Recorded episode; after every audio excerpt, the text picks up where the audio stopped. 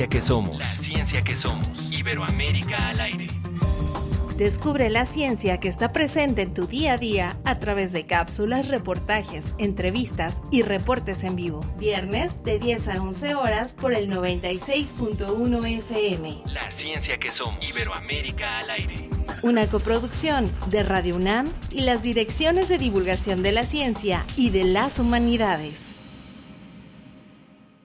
Radio UNAM es un medio que promueve el diálogo, la diversidad y la libertad de expresión en un marco crítico y respetuoso. Los comentarios expresados a lo largo de su programación reflejan la opinión de quien los emite, mas no de la radiodifusora. Radio UNAM presenta Prisma RU. Una mirada universitaria sobre los acontecimientos actuales. Prisma RU. Relatamos al mundo.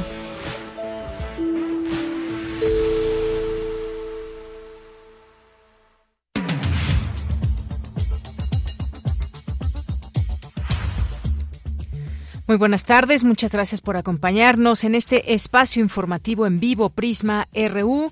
Gracias, buenas tardes a todas y todos, bienvenidos para este espacio. Recuerden nuestras redes sociales, nuestra forma de comunicarnos con ustedes, arroba Prisma RU en Twitter y Prisma RU en Facebook. Hoy varios temas, uno de ellos, pues tendremos aquí toda la crónica de la marcha de los ocho años, ocho años de Ayotzinapa y hasta este momento elementos eh, de debate que se eh, que se ponen en la mesa de la discusión, qué está pasando con esta investigación, ha hecho el gobierno lo suficiente, eh, qué hay con eh, todas estas órdenes de aprehensión y también las que pues ya no se llevarán a cabo hasta el momento, qué elementos hay por parte de la Comisión de la Verdad, la comisión que investiga este caso de Ayotzinapa. Vamos a platicar al análisis con el periodista y analista político eh, Jorge Meléndez sobre este tema.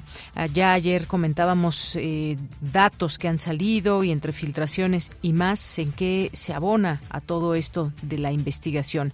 Vamos a tener también, ya que pues hemos visto estas veladas amenazas de Rusia sobre el armamento nuclear que tiene, qué tipo de armamento usa, qué podría utilizar y en qué radio, sobre todo también son algunas de las preguntas que se van haciendo. Bueno, vamos, vamos a platicar hoy de, justamente de este uso de armas nucleares que ha habido pues este intento muy importante de que pues no existan estas armas nucleares, de que no se utilicen una cosa que son las armas nucleares, otra las armas químicas. Hablaremos de todo esto con el maestro Benjamín Ruiz Loyola, que es académico de la Facultad de Química. Eh, la maestría también estudió en ciencias, especialidad de química orgánica en la Facultad de Química y sus áreas de investigación de desarrollo son los materiales peligrosos y también se dedica a la divulgación científica. Estará aquí con nosotros hablando de este tema. Eh, vamos a tener también eh, eh, un espacio para Fundación UNAM y una invitación que nos tienen, así que no se la pierdan. Hoy es martes de Poetas Errantes, martes de literatura, aquí en Prisma RU. A nombre de todo el equipo, soy de Yanira Morán y iniciamos desde aquí, Relatamos al Mundo. Relatamos al mundo. Relatamos al mundo.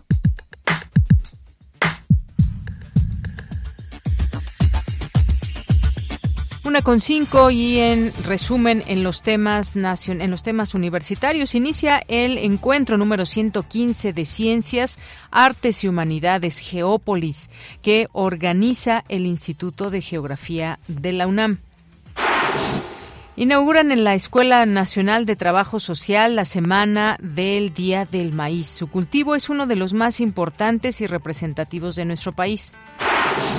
Como parte del seminario permanente Violencias que impiden la integración de jóvenes migrantes, académicos analizan los procesos de movilidad y la falta de programas de inclusión y política pública para este sector. En la información nacional, el presidente Andrés Manuel López Obrador confirmó que Omar Gómez Trejo renunció como fiscal del caso Ayotzinapa. Indicó que dejó el cargo porque no estuvo de acuerdo con los procedimientos que se siguieron para aprobar las órdenes de aprehensión. El fiscal se va porque no estuvo de acuerdo con los procedimientos que se siguieron para aprobar las órdenes de aprehensión. Hubo diferencias en eso. Y yo apoyo el que hayan sacado las órdenes de aprehensión de acuerdo con lo que establece el documento, que es el resultado de una investigación que llevó mucho tiempo. No se esconde nada, es mejor, pero en este caso está de por medio los sentimientos de los padres, porque hay cosas muy feas, horrendas, que sucedieron. Yo le hablé a los padres y les dije, esto es muy doloroso, tenemos que saber la verdad. De todas maneras, se consideró de que por los padres se testara. Tan es así que yo aquí pensé de que no estaba testado y como vienen los nombres de los responsables, yo dije, a ver, ahí están los nombres. Estos son los responsables de acuerdo a la investigación que se hizo. Y esto es lo que se está solicitando a la Fiscalía.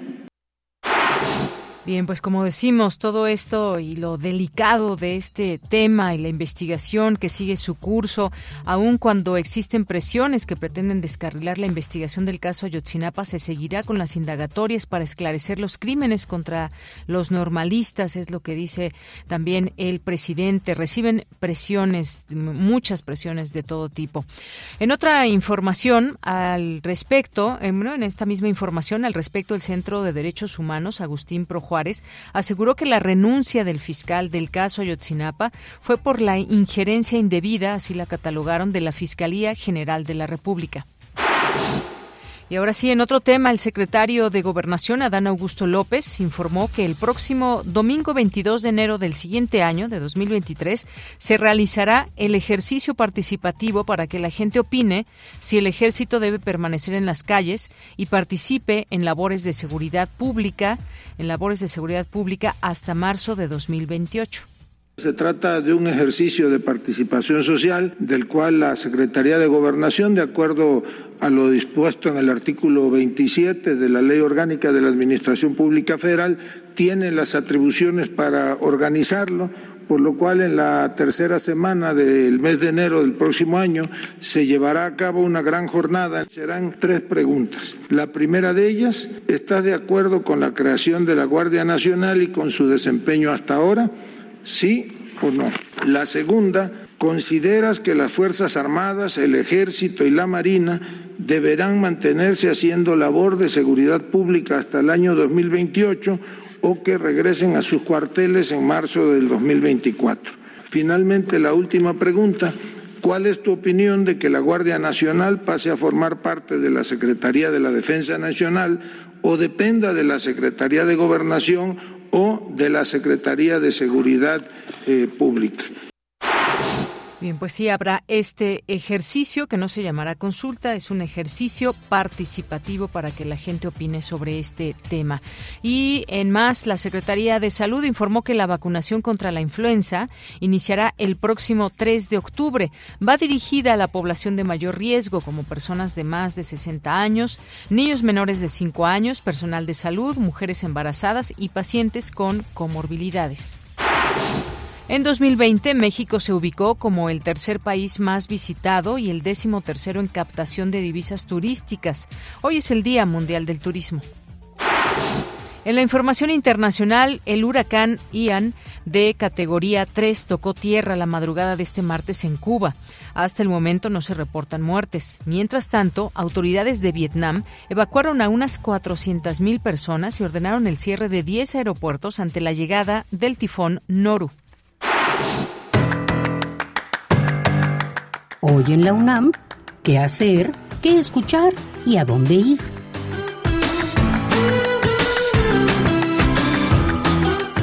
Radio UNAM te invita a participar en el curso de oratoria y dominio de la voz, que será impartido por Sergio Rued, actor, conferencista, dramaturgo y compositor quien nos enseñará a hablar en público a través de la oratoria clásica y herramientas de actuación y canto. La modalidad de este curso es presencial y en línea y se llevará a cabo del 6 de octubre al 5 de noviembre de 2022. Para mayores informes e inscripciones envía un correo electrónico a cursosrunam.gmail.com o consulta las redes sociales de nuestra emisora.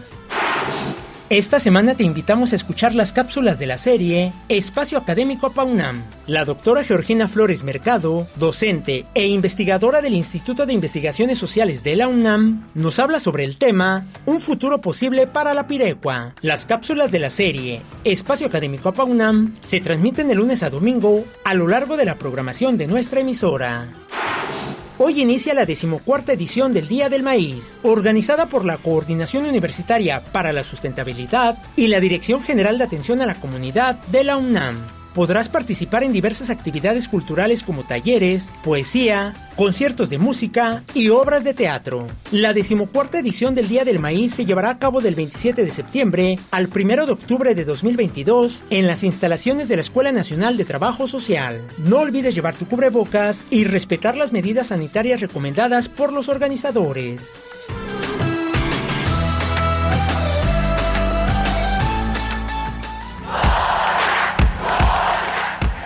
Campus RU.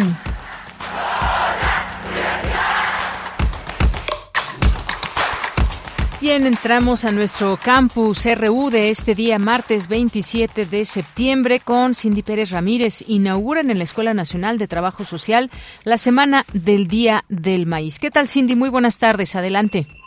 ¿Qué tal, Deyanira? Muy buenas tardes. Es un gusto saludarte a ti y a todo el auditorio. El cultivo del maíz es uno de los más importantes y representativos en nuestro país, no solo por su papel en la alimentación de los mexicanos, sino también en un sentido cultural. Ante este panorama se ha determinado el 29 de septiembre como el Día Nacional del Maíz con la intención de reconocer su lugar en la economía nacional, en la alimentación y en la cultura. Y pues bueno, con la intención de sembrar este conocimiento para una cultura del maíz, se celebra en la Escuela Nacional de Trabajo Social este día con una semana llena de diversas actividades para la población estudiantil y en general. Y en el acto inaugural, la maestra Montserrat González Montaño, coordinadora de las jornadas académicas, habló de la diversificación de este grano. México ocupa el cuarto lugar en diversidad biológica y ya es el segundo en diversidad cultural. Se reconocen 64 razas y miles de variedades de maíz de las que México es centro de origen y diversificación constante. De las comunidades rurales e indígenas proviene el maíz que los mexicanos y en el mundo se disfruta, nos ha alimentado por milenios y que ha sido un legado para el mundo. Ahora es patrimonio biocultural. Pero este maíz está en peligro por las transnacionales y es por eso que precisamente hemos estado nosotros eh, reflexionando, atendiendo esta situación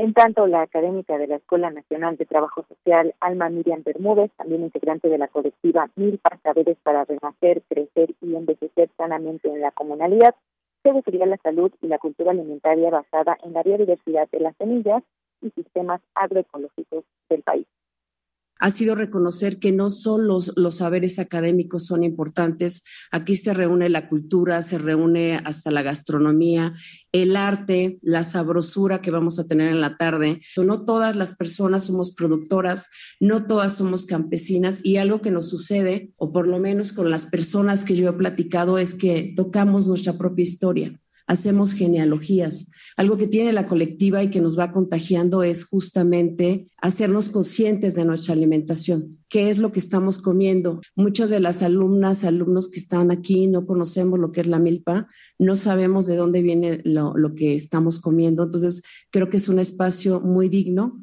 para salvaguardar este derecho, que no tendríamos que protegerlo, pero el derecho a una alimentación digna. Deyanira, como parte de estas celebraciones al maíz en la Escuela Nacional de Trabajo Social, el sábado 1 de octubre se realizará el Día de Campus Familiar Universitario. Asimismo, habrá durante esta semana mesas redondas, presentaciones de libros, encuentros culturales y el Tianguis La Milpa. Esta es la información. Cindy, muchas gracias y buenas tardes. Muy buenas tardes. Fíjense, en este día, en este marco del Día Nacional del Maíz, también hay una una, frase que eh, Conacit ha eh, mencionado aquí en su página, conmemoremos sin glifosato ni transgénicos, en un evento que organiza la Secretaría de Agricultura y que, pues bueno, también por ahí pueden ver esta liga, ya está por terminar este evento que comenzó a las 11 y que han participado además personas que están completamente eh, pues inmiscuidas en todo este tema y la importancia de, del maíz en nuestro país en un contexto que tenemos ahora, en donde también importamos, importamos maíz, eh, desafortunadamente, por, y digo desafortunadamente porque pues México tiene muchas posibilidades en este sentido, importar maíz pues hasta parece una eh, pues una cuestión que no debería pasar en México.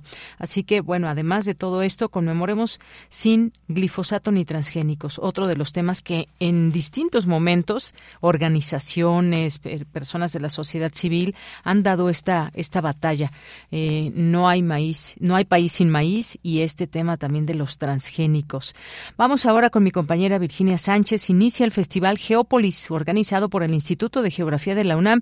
¿Qué tal, Vicky? Muy buenas tardes. Adelante. Hola, ¿qué tal, ya Muy buenas tardes a ti y al auditorio de Prisma RU. Así es, pues esta mañana inició la cuarta edición del Festival Geópolis y el 115 Encuentro de Ciencias, Artes y Humanidades, que organiza de manera conjunta el Instituto de Geografía y la Coordinación de Investigación Científica de la UNAM, el cual, pues ya retomando el formato virtual, busca acercar a las y los estudiantes a las alternativas para estudiar ciencias de la Tierra, en particular geografía.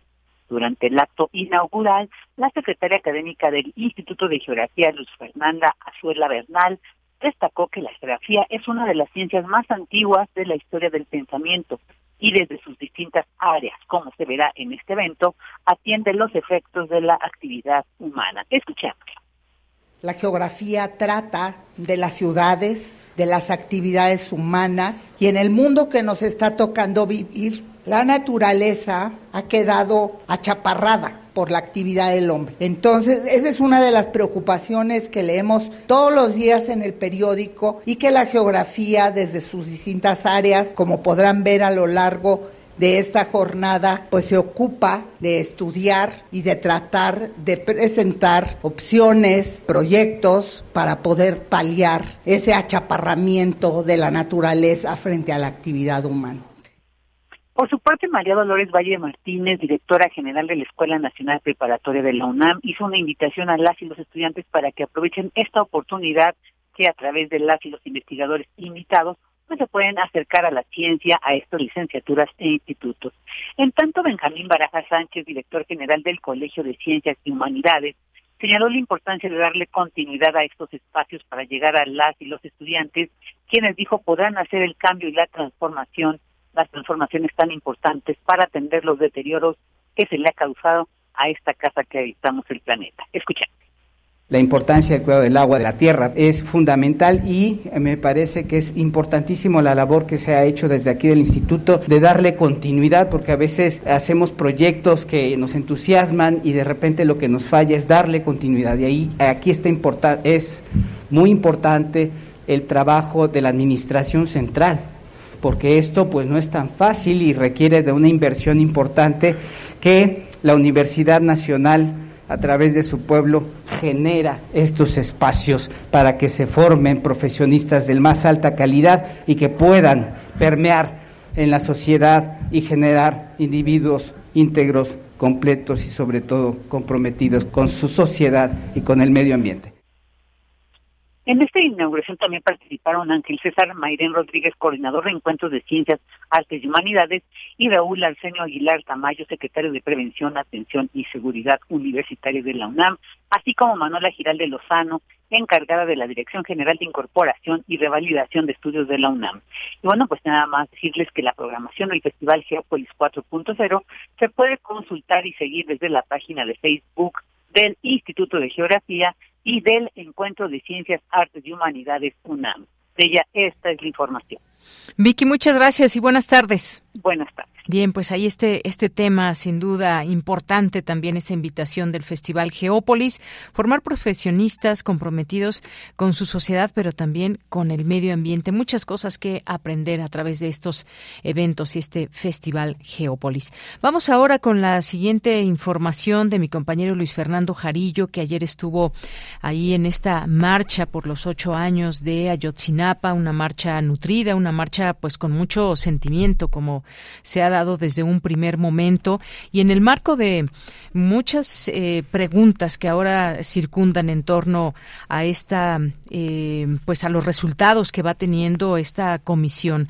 Pero pues platícanos Luis Fernando sobre esta marcha, esta crónica que hiciste y que tuviste oportunidad de cubrir y que hoy nos traes todos los detalles.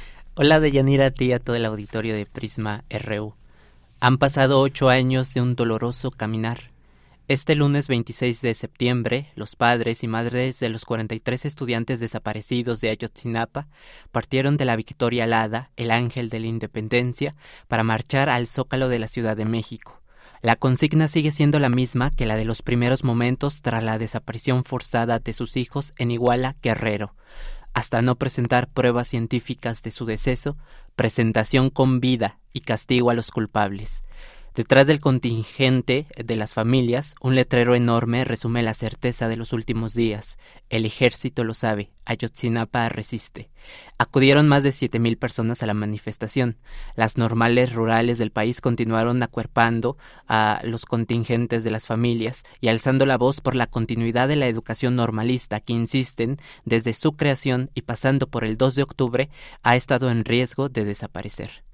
26 de septiembre los olvido.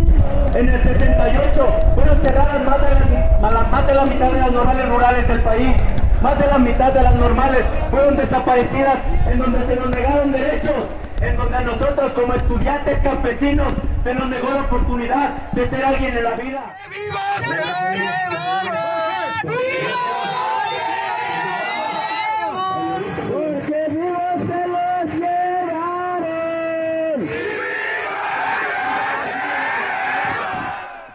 La marcha sucedió bajo la sombra de 16 órdenes de aprehensión canceladas contra militares implicadas en el caso, a petición de la Fiscalía General de la República y en una pugna dentro de esta institución con el fiscal especial para el caso Omar Gómez Trejo, que resultó hoy en su renuncia al cargo que ocupaba desde 2019. En el antimonumento a los 43 eh, estudiantes de Ayotzinapa sobre Paseo de la Reforma, las familias hicieron un pase de lista de sus hijos.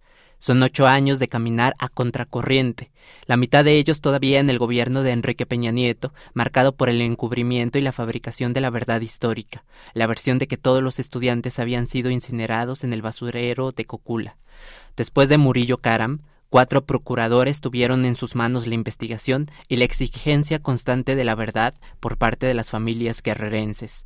En los cuatro años de la actual administración encabezada por Andrés Manuel López Obrador, la investigación llegará a un nuevo fiscal especial que designará Alejandro Gertz Manero. Además, los padres han visto la creación de una comisión para la verdad del caso Ayotzinapa dirigida por el subsecretario de Gobernación Alejandro Encinas y el tercer informe del grupo interdisciplinario de expertos independientes que reveló videos de la Marina manipulando el basurero de Cocula. Pero no todos los padres alcanzaron a ver los resultados. Quienes fallecieron sin conocer la verdad fueron recordados ayer con un minuto de silencio. Ellos son Minerva Bello Guerrero, Saúl Bruno Rosario, Bernardo Campos Santos y Ezequiel Mora Chora. Al llegar al zócalo, las madres y padres tomaron la palabra sobre un templete, colocado del otro lado de la plaza central y opuesta a Palacio Nacional, quizá un símbolo de la distancia con el gobierno y el Estado mexicano que se ha acrecentado en el último mes. Escuchemos las palabras de doña Blanca Nava, madre de Jorge Álvarez Nava. Nosotros como madre nunca nos engañaron. Sabíamos que unos pocos alumnos de la normal fueron llevados a ese batallón 27, donde de ahí los desaparecieron. Pero gracias a los expertos se descubrió la verdad y pudimos derrumbar esa mentira histórica de Murillo Carán y todo su gobierno corrupto. Y ahora exigimos que se investiguen a los militares y que se castiguen. ¿O qué piensa el gobierno? ¿Que se va a seguir burlando de nosotras? Porque mientras usted nos diga que está muerto, mientras no nos dé prueba, nosotros seguiremos en las calles luchando por nuestros hijos, porque los amamos y los queremos de regreso. Los padres expresaron ahí sus dudas sobre el curso de las investigaciones, pues a pesar de que tras eh, publicarse el más reciente informe del caso se giraron 83 órdenes de aprehensión, no pueden dejar de mirar con preocupación y enojo que la Fiscalía haya desistido de 21 eh, órdenes y 16 en contra de militares. Escuchemos a Emilio Navarrete y a don Mario César González Contreras. Si, si habíamos logrado un pequeño avance con este gobierno, un mínimo avance. Pero cuando llegan, cuando se llegó al punto de tocar al ejército, ahí todo se vino para abajo. ¿Por qué desestimar 16 órdenes de aprehensión del ejército mexicano, de los soldados? Tan fácil es que vayan a un juez y que el juez decida si son culpables o no, que declaren, que se presenten ante un juez. Esperemos que así sea. Otra de las cosas, decirles que la, infiltración de, información no es más otra cosa que el modus operandi del gobierno. Decirle que nos hizo mucho daño, pero que aquí estamos, que no vamos a claudicar. En este último mes el caso atraviesa por dificultades. Además de las órdenes de aprehensión canceladas, se han absuelto a 121 personas por un juez de en Tamaulipas que el gobierno quiere investigar. En su pronunciamiento, las familias recalcaron que existen pugnas dentro del gobierno. Los militares se niegan a ser investigados, no quieren ir a rendir cuentas ante los jueces civiles, se sienten intocables. Jueces y ministerios públicos sucumben ante el poder militar este gobierno criminaliza nuestra forma de lucha y protesta. Acude el fantasma de la infiltración de intereses ajenos en las protestas para descalificarnos, invisibilizando e invalidando nuestro dolor y nuestra digna rabia. Para frenar los, los pocos avances en el caso, se abren guerras intensas dentro del gobierno, golpeando a funcionarios que muestran compromiso con el caso la unidad de litigio especial para el caso Ayotzinapa no solo enfrenta hoy la pérdida de su fiscal, sino además la de 13 policías ministeriales que trabajaban en campo. El Centro Pro Derechos Humanos, que acompaña a las familias, ha expresado en un comunicado que lamenta la renuncia del fiscal especial del caso debido a la injerencia indebida de los superiores jerárquicos de la Fiscalía General. Subrayan la relevancia de las revelaciones periodísticas de nexos entre el 27 Batallón de Infantería y el narcotráfico, y la importancia que ahora tiene el grupo interdisciplinario de expertos independientes para que sirva como una balanza en el caso. Este es mi reporte de Yanira. Gracias, gracias Luis Fernando Jarillo por este amplio reporte de esta cobertura el día de ayer y pues todo lo que hay en la mesa hoy para abrir debate. Muchas gracias. Hasta luego. Muy buenas tardes. Y sigamos con este mismo tema. Ya está en la línea telefónica el periodista y analista político, catedrático de la Facultad de Ciencias Políticas y Sociales de la UNAM, Jorge Meléndez, quien nos acompaña hoy aquí en Prisma RU. ¿Qué tal, Jorge? Bienvenido. Buenas tardes. Buenas tardes, Yanira pues un día muy difícil y yo diría desgraciado para toda la verdad que necesitamos saber en este país. Así es, Jorge. Parece que esa verdad de pronto pues se nos acerca, de pronto se vuelve a alejar aquella verdad histórica que queda ya esa sombra, pero pues hoy hay muchas cosas que decir. Hay coletazos todavía de ese de ese sexenio pasado que intentan borrar todas esas eh, pues pruebas que en algún momento pudieron haberse dado. Ocho años ya y, y se vuelve muy complicado con el paso del tiempo por todo lo que ya no supimos o lo que se intenta eh, saber. Y ahora con esta renuncia del fiscal de Ayotzinapa, dice el presidente renunció por desacuerdos en órdenes de aprehensión. Hay varias cosas que comentar. ¿Por dónde empezar de pronto a ver cuáles son estas presiones también que dice el presidente? Eh, muchas presiones por Ayotzinapa es lo que reconoce hoy también. Pero ¿cómo mirar a hoy a ocho años este, este caso y una investigación que sigue abierta, Jorge? Pues mira, yo creo que el informe de Alejandro Encinas, que no lo conozco totalmente porque solamente se los presentó a los familiares de las víctimas, a Vidulfo Rosales y algunos más. Debe de traer ahí algunos nombres, algunos datos, algunos señalamientos de que en este asunto sin eh, remedio participó el ejército. Ya hay dos personajes en la cárcel que es un general José Rodríguez Pérez y el capitán José Martínez Crespo. Pero resulta que eh, un juez, el juez Samuel Ventura, eh, liberó a 24 personas, lleva ya liberadas muchísimas más, de ellas 18 militares, que fue porque fueron torturados para que se incriminaran en este asunto. Pero lo grave eh, del caso, esto es correcto, no es eso, sino que a los torturadores no los mande a prender. Y esto es un error gravísimo, no solamente de ahora, sino desde hace cuatro años que se comprometió el presidente ya estando en el mando, porque antes lo había hecho como candidato, que la Fiscalía General de la República pues brilla por su ausencia. Todos sabemos que el ejército está metido en infinidad de asuntos. Bueno, todos recordamos, o la mayoría recordamos, 68, donde el jefe del Estado Mayor presidencial, Gutiérrez Oropesa, fue el que hizo la operación en donde, fíjate tú, le dieron un balazo en un glúteo a un general, José Hernández Toledo.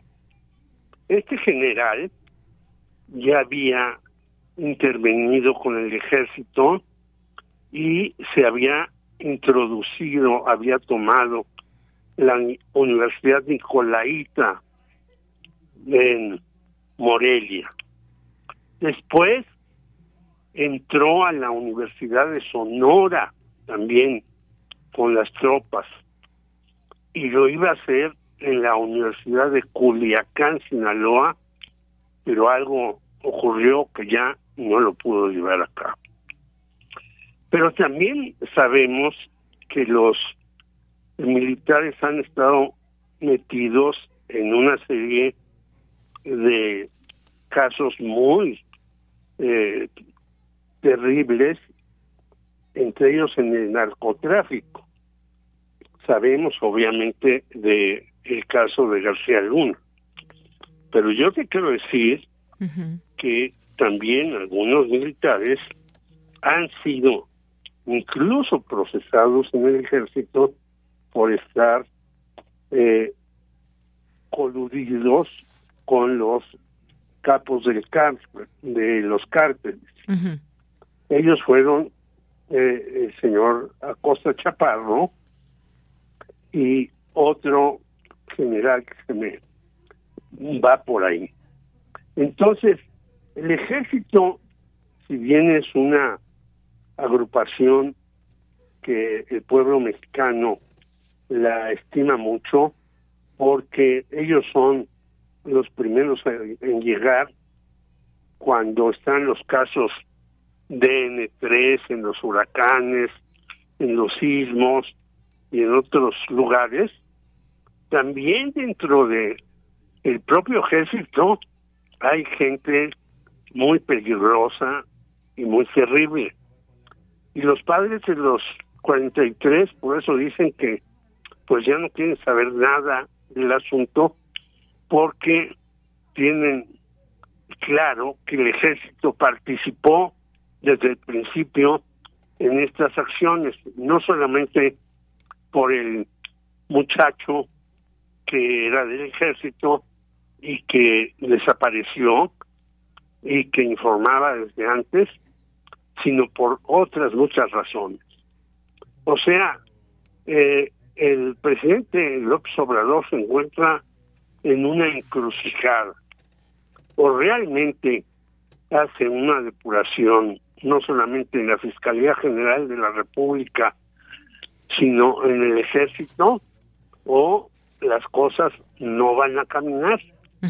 No hay que olvidarse también que un entonces capitán y después general Manuel Díaz Escobar creó al grupo del de 10 de junio, a los halcones. O sea, el ejército ha servido para reprimir. Tenemos el caso de Tlaclaya, que también estuvo metido el ejército asesinando personas. El caso de Aguas Blancas, donde tuvo que renunciar Rubén Figueroa segundo. En fin, el ejército ha estado metido en cosas muy buenas para el país, pero parte de él también en cosas muy graves. Y si nosotros, los que estamos pidiendo justicia, que se esclarezca esto y que se encuentren a los 43, no insistimos en que se lleven a personajes del ejército a que digan la verdad, pues esto quedará a medias o impune. En el, lo que hemos sabido del informe que presentaron eh, por parte de los encargados de esto, de el maestro Encinas, él dice que a los 43 los separaron en tres grupos para asesinarlos. Unos seis en el vigésimo séptimo batallón, que está ahí en Iguala, pero los otros dos grupos, ¿en dónde están? Eh, ¿En dónde los enterraron? ¿O dónde los quemaron? ¿O dónde los desaparecieron? ¿O dónde los metieron en ácido para disolverlos? Etcétera, etcétera. Por eso hay esta indignación y esta cuestión y por eso el fiscal Gómez Trejo dijo yo hasta aquí quedo porque ellos investigaron y en la prensa se presenta eh, también versiones falsas un señor Jorge Fernández Menéndez da solamente versiones del ejército que le filtran y entonces exculpa antes de cualquier cosa a estos personajes. Y así otros eh, columnistas dicen que todo está basado eh, en las declaraciones del llamado Cabo Gil. No, esta investigación es una investigación muy amplia que tiene una serie de testimonios y que tiene eh, también grabaciones telefónicas por miles.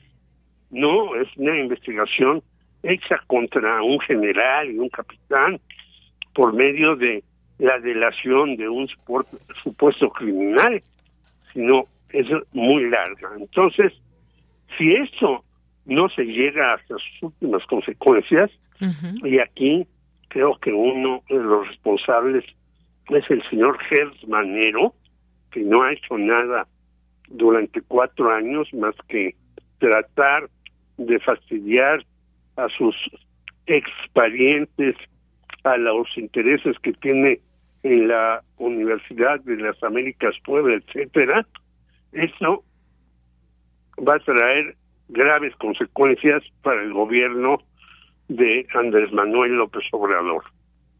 Así es, Jorge, y pues bueno, uno siempre se hace esa pregunta, ¿qué poder tan grande tienen las Fuerzas Armadas para, pues, hay que recordar desde su momento cuando se dio a conocer esta desaparición, todo lo que se se hizo para escondernos la, la, realidad y la verdad histórica que finalmente se cayó. Y hoy en este sexenio pues que se ha intentado resolver algo de ese pasado, y me refiero a esto, ese pasado que se dispuso a destruir pruebas y todo lo relacionado con la realidad que sucedió, o si es que podemos llamarla verdad en algún momento que no sabemos si vamos a llegar a conocer, pero estar hablando a ocho años de este caso de Ayotzinapa, pues realmente, realmente es preocupante en el sentido de cómo desencadenar todo lo que no se hizo en su momento ahora con este gobierno. No estoy diciendo si lo está haciendo bien o mal.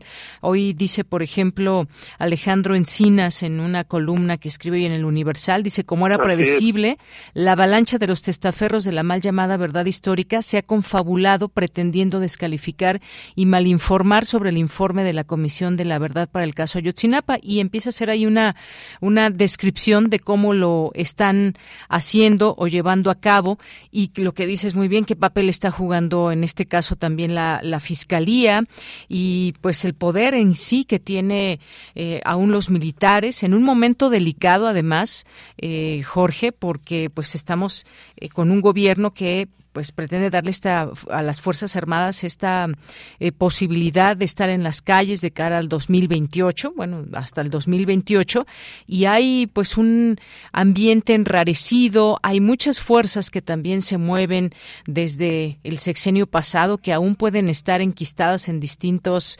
lugares. Hoy se da a conocer también esto de la, defensa de, de militares que eh, pues sus defensas, la defensa de cuatro militares acusados de estar presuntamente relacionados con la desaparición de los 43 normalistas, señalan que el auto de formal prisión dictada en su contra se desprende eh, que salvo los dichos no corroborados de testigo eh, protegido, no existe evidencias o no existen evidencias de que los citados militares tuvieran relación con ningún grupo criminal. Es decir, también hay una defensa importante de quienes están siendo señalados hoy en alguna parte de este proceso. ¿Qué responsabilidad se tiene a lo largo de todo este proceso que hubo para desaparecer a los jóvenes, en dado caso si fueron, eh, cómo fueron eh, muertos, cómo fueron asesinados, en todo caso, qué se sabe, toda la responsabilidad que hay y de cuántas personas. Estar hablando de ello a ocho años, luego de que se escondieron tantas pruebas, me parece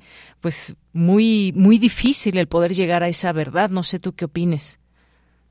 Así es, y fíjate que en la anterior fiscalía, cuando la hizo Fox, eh, yo participé en parte de ella y si tú recuerdas, incluso inicialmente se condenó y se le dio eh, cárcel domiciliaria a Luis Echeverría Álvarez, expresidente de la República. Pero no hubo un solo militar llamado a declarar.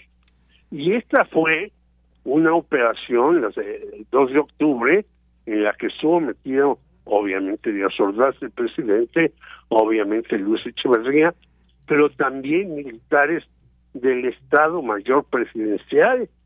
Entonces, ¿por qué a los militares del Estado Mayor Presidencial en aquellos años en la época de Fox no se les llamó a declarar. Incluso a mí el fiscal me dijo que iba a llamar a declarar a varios miembros del Estado Mayor Presidencial y nunca se hizo.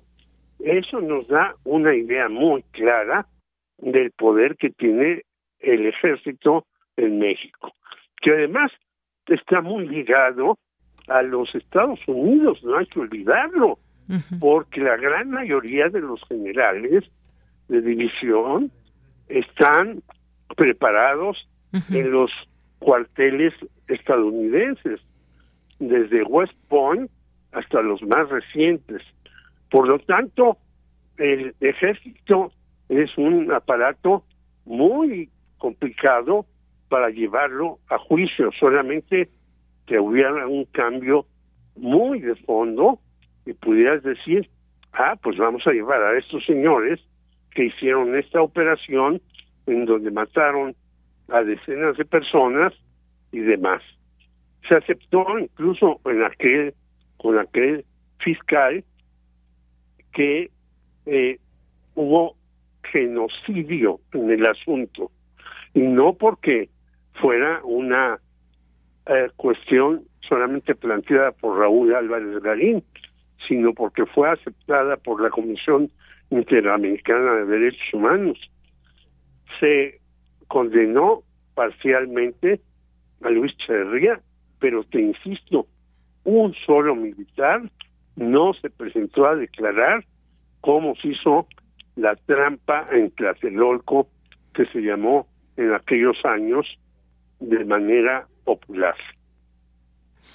Bien, pues cuántas cosas que podemos poner a la mesa y que a final de cuentas nos llevan a tratar de conocer todo esto con los elementos que se tienen, que se han revelado. Creo que también o nos parecía o nos puede parecer quizás un avance el hecho de que se hayan dado nombres de militares, que se hayan hecho estas, salido estas órdenes de aprehensión y luego también pues las defensas, también esta contrarrespuesta o cómo podemos mencionarlo, está reaccionando algo dentro, desde dentro, cómo está el poder desde dentro y quiénes todavía forman parte de un anterior gobierno y junto con este, qué, qué está pasando, cómo eh, se está desenmarañando todo o podríamos decir o se está tratando de enredar dar más en todo esto, porque pues ahora ya no hay claridad en, en distintas cuestiones, aunque se sigue, a ver, se sigue defendiendo esta investigación que hace Alejandro Encinas, la sigue defendiendo el mismo presidente, quien dice se tiene que conocer todo. Él es partícipe, dijo en la mañana, de que se conozca todo, pese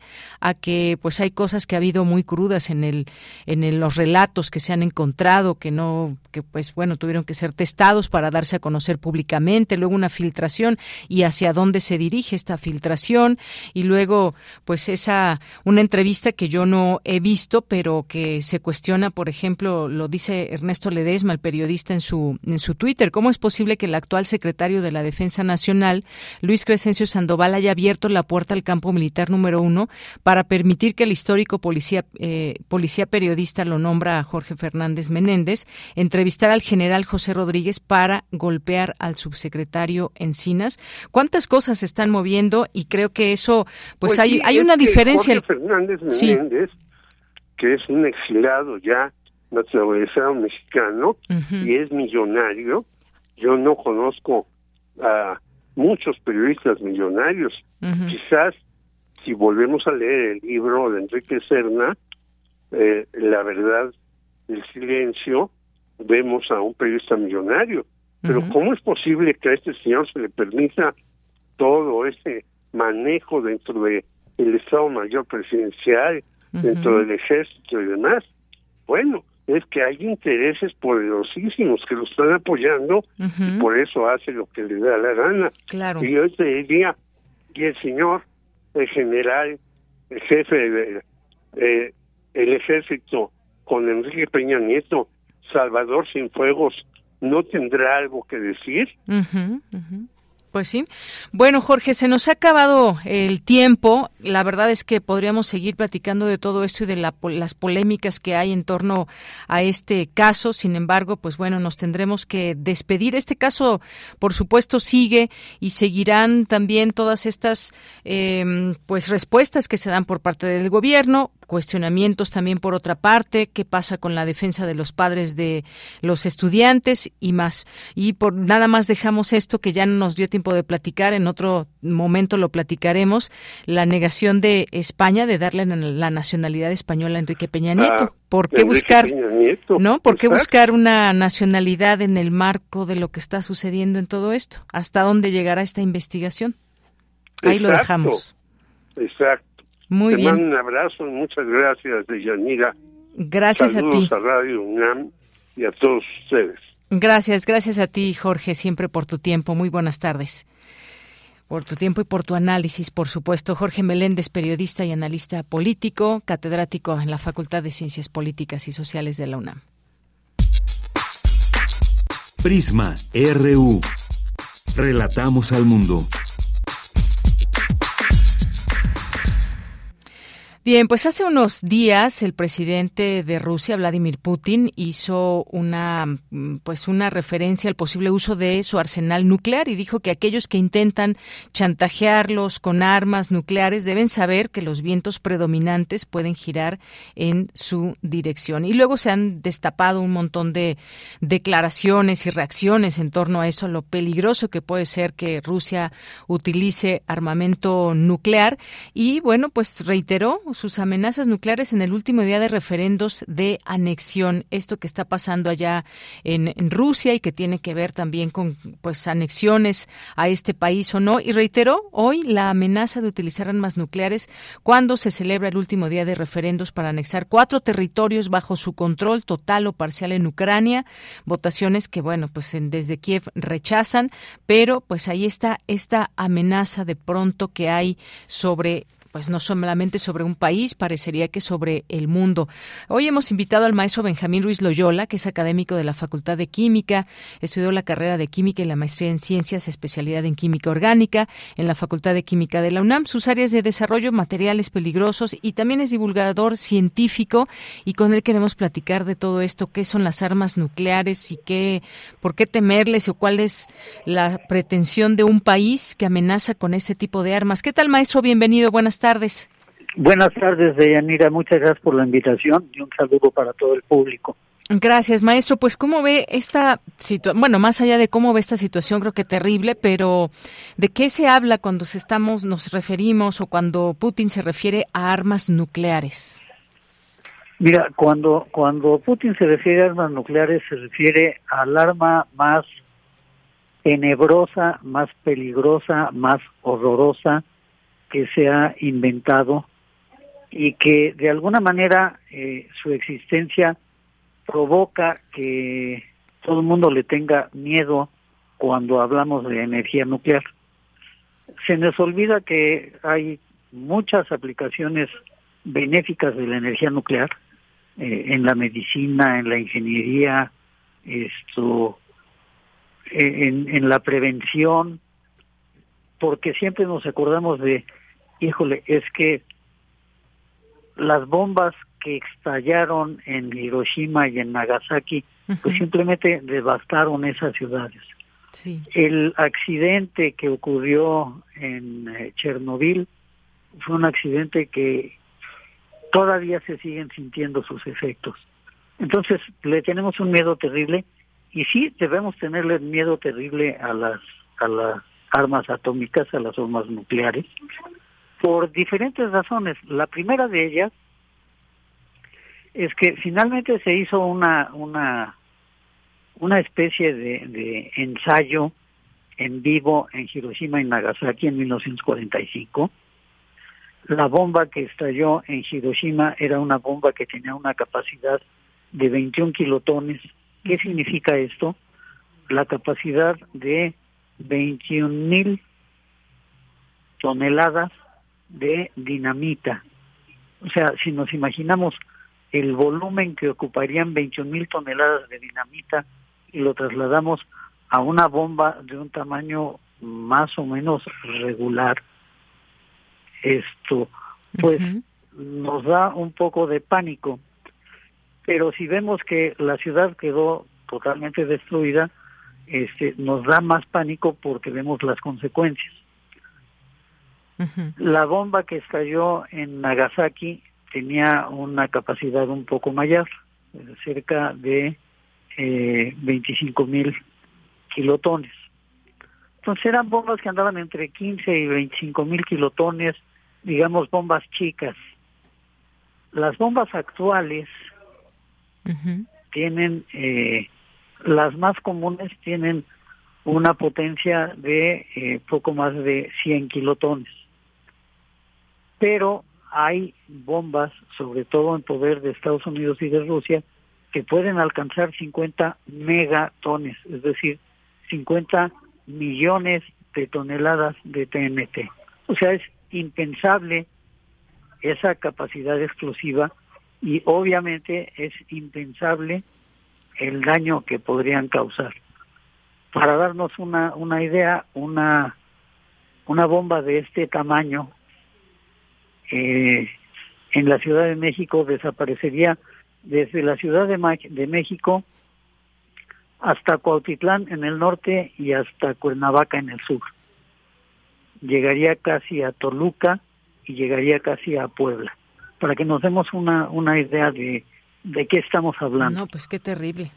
Una, una bomba de las pequeñas como la de Hiroshima o la de Nagasaki, colocada en Ciudad Universitaria, pues llegaría fácilmente a, digamos, al Paseo de la Reforma por un lado, a Tres Marías por el otro, es decir, estamos hablando de un poder explosivo enorme.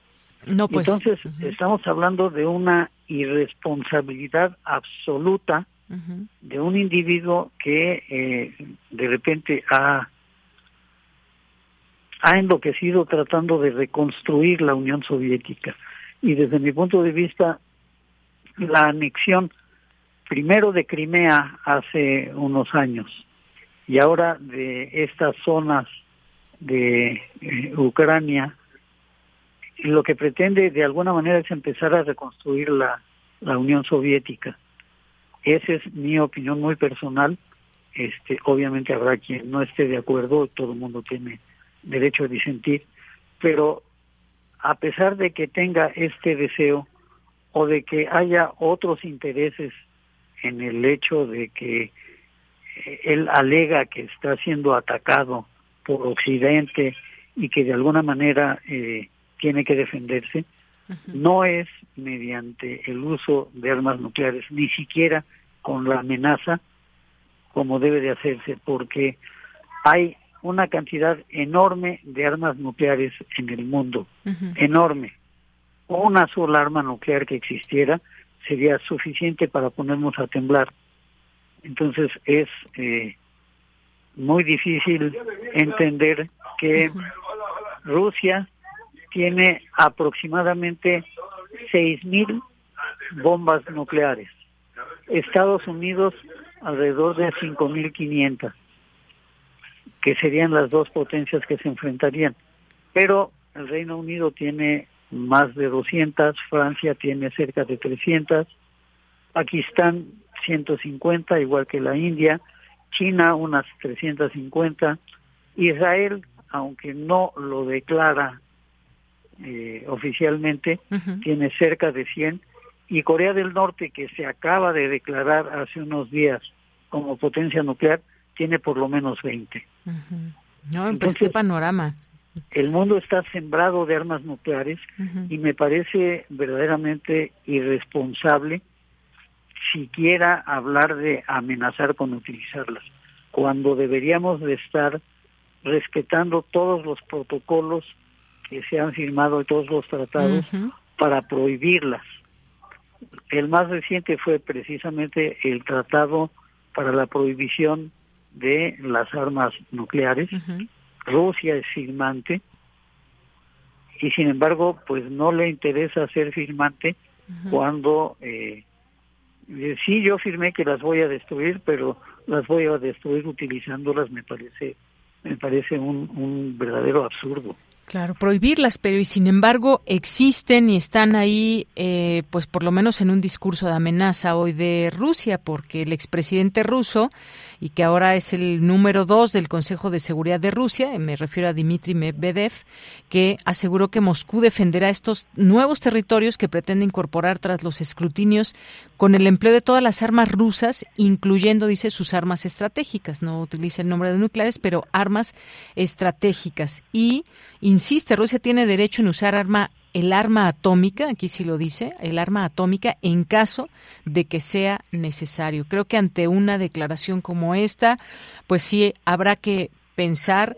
eh, pues sobre todo los líderes del mundo, la OTAN, quienes encabezan también estos apoyos a Ucrania y demás. Hablar de política, si bien como usted lo mencionaba, son puntos de vista solamente, pero en esas mentes de los distintos líderes no sabemos exactamente qué pase y que de pronto podemos ver estas declaraciones que nos horrorizan. El tan solo imaginar lo que usted nos menciona del radio de interacción que puede tener un arma de este tipo, pues es terrible para el mundo para, pues no solamente para las personas, sino para el planeta, la contaminación que esto implica. Y ojalá que quede solamente así esa velada amenaza, pero que no pues que no se utilice en ningún momento ni se piense esto y que exista la posibilidad de negociar una guerra que se está librando a través de la palabra que a veces se ve muy difícil pero pues parece ser que están atrincherados en sus formas de pensar los líderes involucrados. Sí, es muy, es, es muy complicado de Yanira porque, porque no es solamente el resultado de la explosión que todo lo destruye, sino es una eh, la explosión genera una temperatura de varios millones de grados, es decir, como si estuviéramos en el centro del Sol, lo cual provoca que parte del material se desintegre, pero parte del material se pulverice y obviamente por la fuerza de la explosión llegue a la atmósfera. Y entonces se tiene el riesgo de tener lo que se conoce con el nombre de invierno nuclear. Es decir, como resultado de una explosión nuclear, generar una nube de polvo que cubra el planeta, no el lugar de la explosión, porque los vientos tienen su función. El calor generado por la explosión provoca vientos huracanados y entonces esta nube cubriría el planeta durante muchos años. Esto es, impediría la entrada de la luz del sol viviríamos perpetuamente de noche, pero esto impediría la fotosíntesis y entonces no tendríamos alimento vegetal. Y al no tener alimento vegetal, no tenemos manera de alimentar a los animales. Y en consecuencia, nos quedamos sin comer. No, bueno, pues. Aunque no nos toque la explosión directamente, los efectos secundarios sí nos van a afectar. Como los propios efectos que está teniendo esta guerra en el mundo. Exactamente, o sea, este, ver el problema del abastecimiento de granos a nivel mundial porque pues Ucrania y Rusia son dos de los mayores eh, suministradores de granos como maíz y trigo y estamos viendo los los efectos no y no ha estallado una sola bomba de este de este tipo. Y estamos viviendo consecuencias. No quiero no quiero ni siquiera pensar en lo que podría ocurrir. Claro que nos toca estudiarlo porque tenemos que saber a qué a qué nos, podemos enfrentar, claro.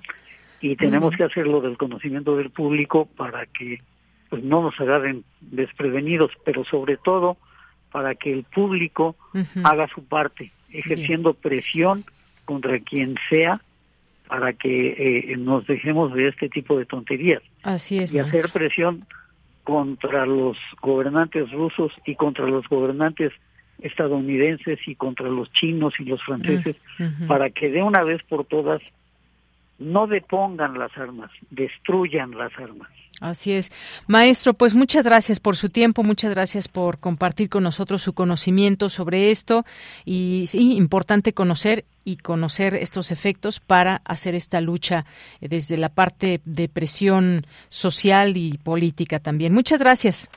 Gracias por la invitación de Yanira, estamos a la orden y ojalá eh, la próxima vez que platiquemos sea para decir ya están destruyendo sus armamentos todos estos. Claro que sí. Muchas gracias. Hasta, luego. Muy buena tarde. Muy buenas tardes. Gracias al maestro Benjamín Ruiz Loyola.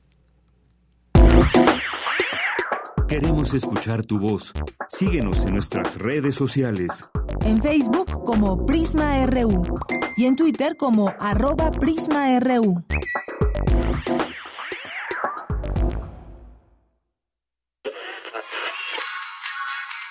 Dijeron que el video mataría a la estrella de radio.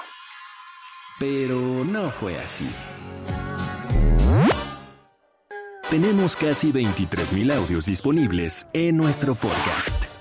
Conoce nuestras series, radioteatros, barras, adaptaciones y otras joyas radiofónicas del pasado en www.radiopodcast.unam.mx. Disfruta a toda hora Radio UNAM. Experiencia sonora. La democracia nos importa a las y los mexicanos. Porque permite que nuestras voces sean escuchadas. Durante mucho tiempo soñamos con democracia, pero hoy que estamos despiertos, unidas y unidos, hemos logrado elecciones libres y auténticas. Por eso inspiramos al mundo para proteger la democracia, los derechos y nuestras libertades, porque ese es el camino de la paz. México es sede de la Cumbre Global de la Democracia Electoral. En el mundo y en México, nuestro INE nos une.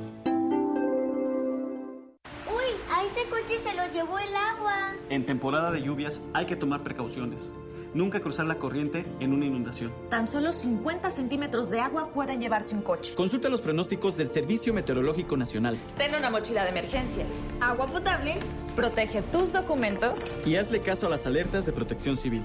Esta temporada de lluvias y ciclones, juntos nos protegemos mejor. La Conagua y el Servicio Meteorológico Nacional te informan por tu seguridad. Gobierno de México. Asómate a un mundo culturalmente diverso. Calme Cali. Séptima temporada. Estreno jueves 6 de octubre a las 10 horas. Por el 96.1 de FM. Calme Cali. Una coproducción del Programa Universitario de Estudios de la Diversidad Cultural e Interculturalidad de la UNAM y Radio UNAM. Experiencia, sonora. ¿Te interesa escribir sobre cultura? ¿Eres estudiante, universitaria o universitario de cualquier institución de México? ¿Quieres ganar hasta 12 mil pesos por escribir una crónica cultural? Te invitamos a participar en el primer premio de Crónica Cultural Festival Cultura UNAM, organizado por la Coordinación de Difusión Cultural y la Unidad de Investigaciones Periodísticas.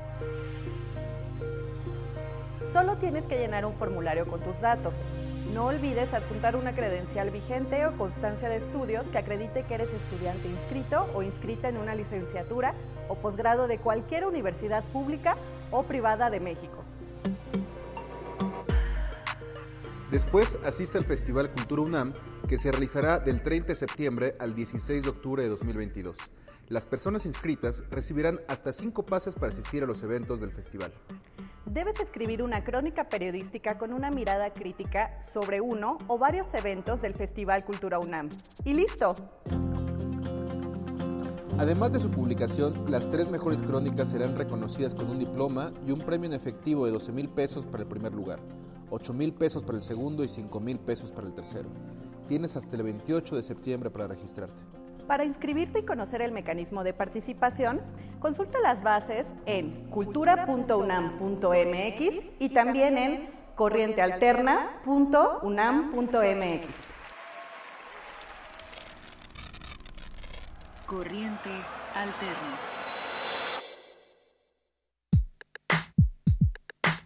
Relatamos al mundo. Relatamos al mundo.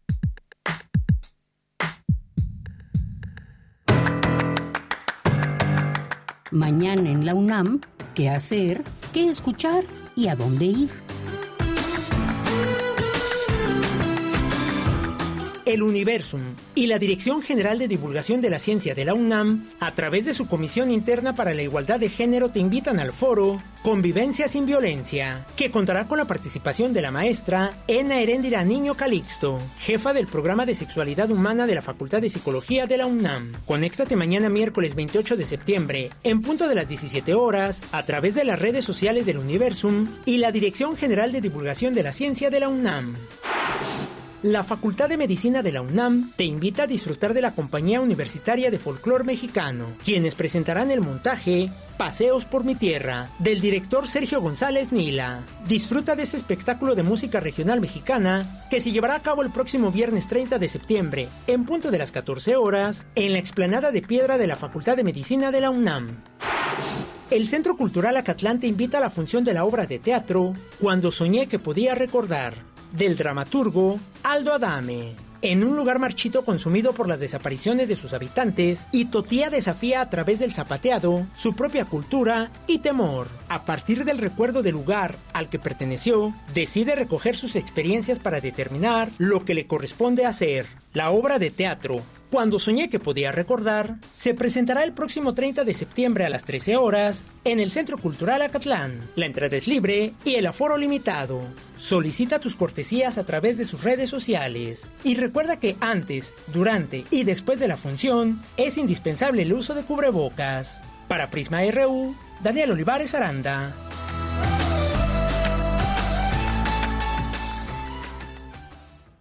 Bien, pues estamos de regreso aquí en Prisma RU en esta segunda hora.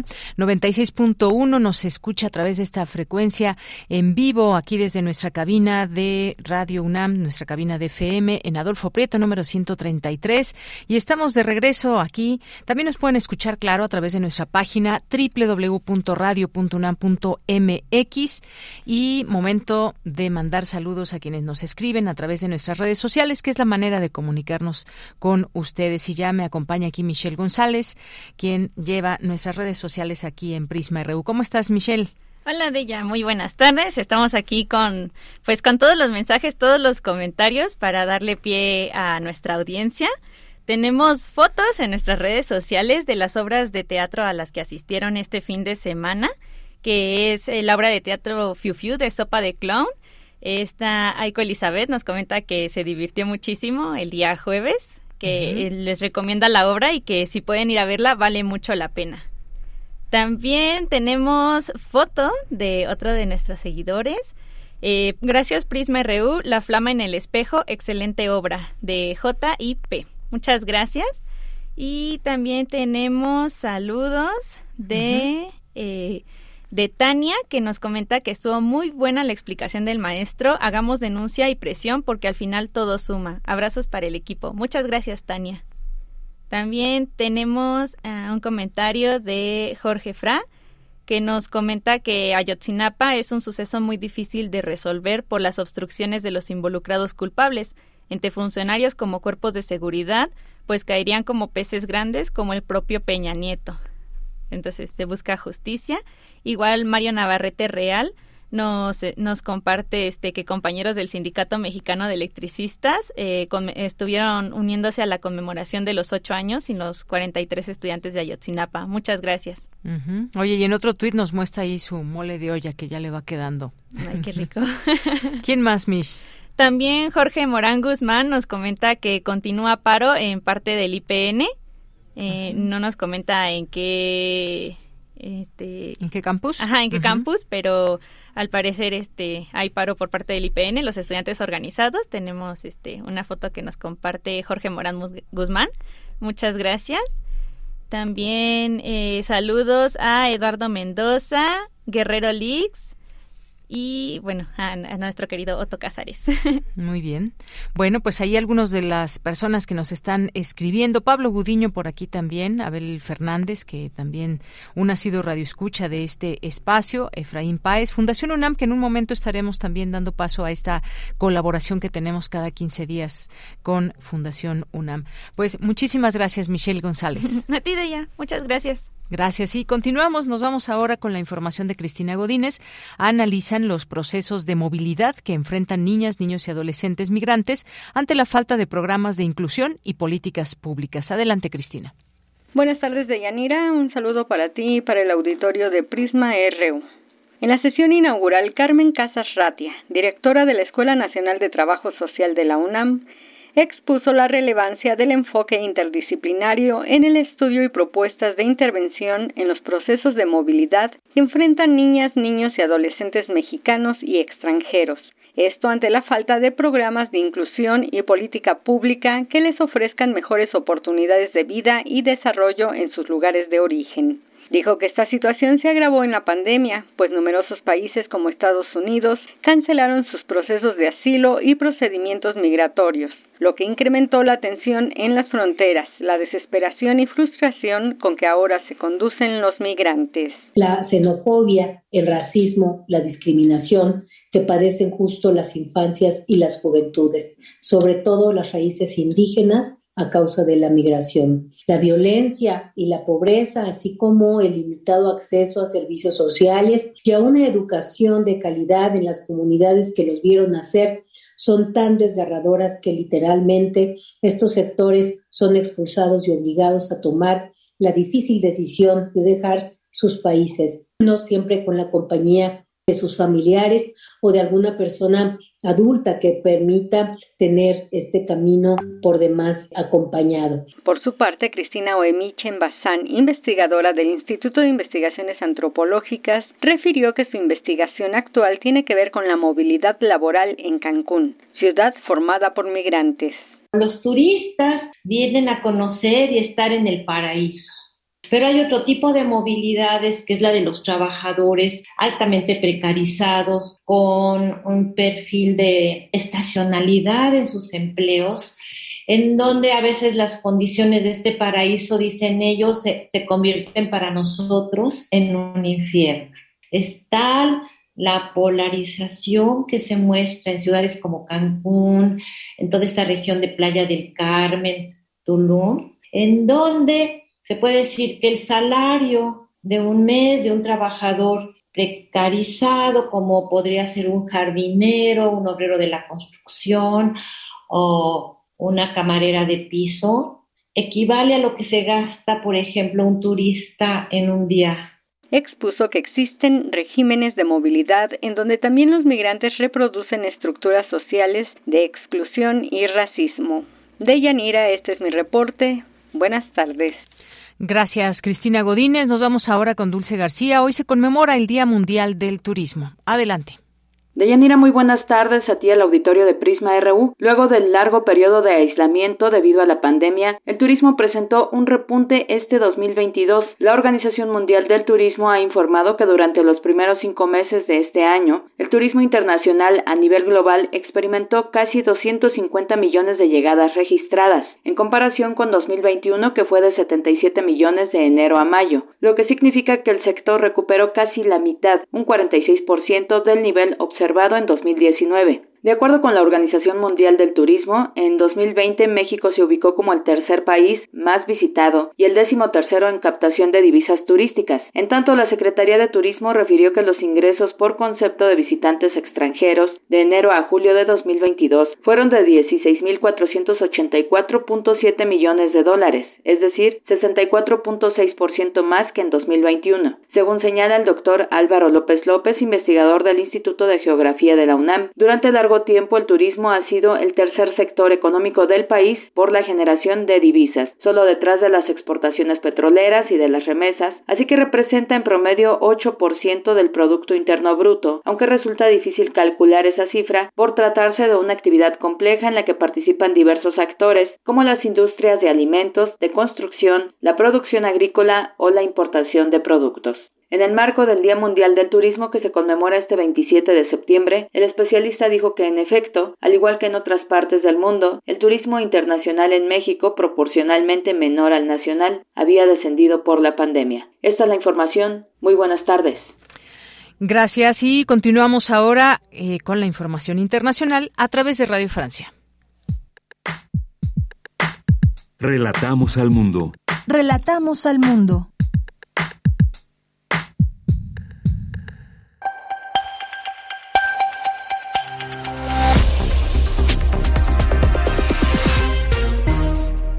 Hola a todos en Radio Francia Internacional. Ellen está en la realización técnica de este programa que comienza con un vistazo rápido a la actualidad internacional de este martes 27 de septiembre. Carmele Gallubo Grandes burbujeos de hasta un kilómetro de diámetro se observan en el mar Báltico después de que se constataran tres escapes de los gasoductos rusos Nord Stream 1 y 2. Las autoridades de Dinamarca y Suecia alertan sobre esas fugas y los daneses han establecido ya una zona de seguridad preventiva y restringido la navegación en la zona. Los gasoductos no están en funcionamiento a raíz de la guerra en Ucrania, pero aún contienen gas. Tanto daneses como rusos evocan un posible sabotaje. Y estos incidentes coinciden con el último día de los referendos de anexión que se celebran en las cuatro regiones de Ucrania bajo control ruso. El portavoz del Kremlin ya ha adelantado que la situación legal de esos territorios cambiará radicalmente desde el punto de vista del derecho internacional, lo que tendrá también consecuencias sobre la seguridad. La Comisión Electoral rusa afirma que el sí a la integración en Rusia va en cabeza. La combinación de la guerra en Ucrania, la crisis climática y la inflación, sumados a las consecuencias de la pandemia del COVID, crean condiciones para que se produzca una recesión global. Lo dijo hoy la directora general de la Organización Mundial del Comercio, OMC, quien insistió en la urgencia de implementar políticas radicales para estimular el crecimiento. Y los trabajadores del mayor puerto de contenedores del Reino Unido, Felixstowe, volvieron hoy a la huelga, suscitando preocupación por una posible ruptura de suministros, mientras en el país se multiplican las protestas contra el creciente coste de la vida. Este paro de ocho días coincide con otra huelga en el puerto de Liverpool, afectando conjuntamente al 60% de la capacidad portuaria de los contenedores de Gran Bretaña. Los japoneses rindieron hoy un último homenaje al ex primer ministro Shinzo Abe asesinado en julio pasado. Miles de japoneses y dignatarios extranjeros asistieron al funeral de Estado que le ha sido reservado. No obstante, cerca del 60% de la población estaría en contra de una ceremonia de tal magnitud, según encuestas recientes en Japón. Hasta aquí el resumen informativo. Queremos escuchar tu voz. Síguenos en nuestras redes sociales. En Facebook como Prisma RU y en Twitter como arroba PrismaRU.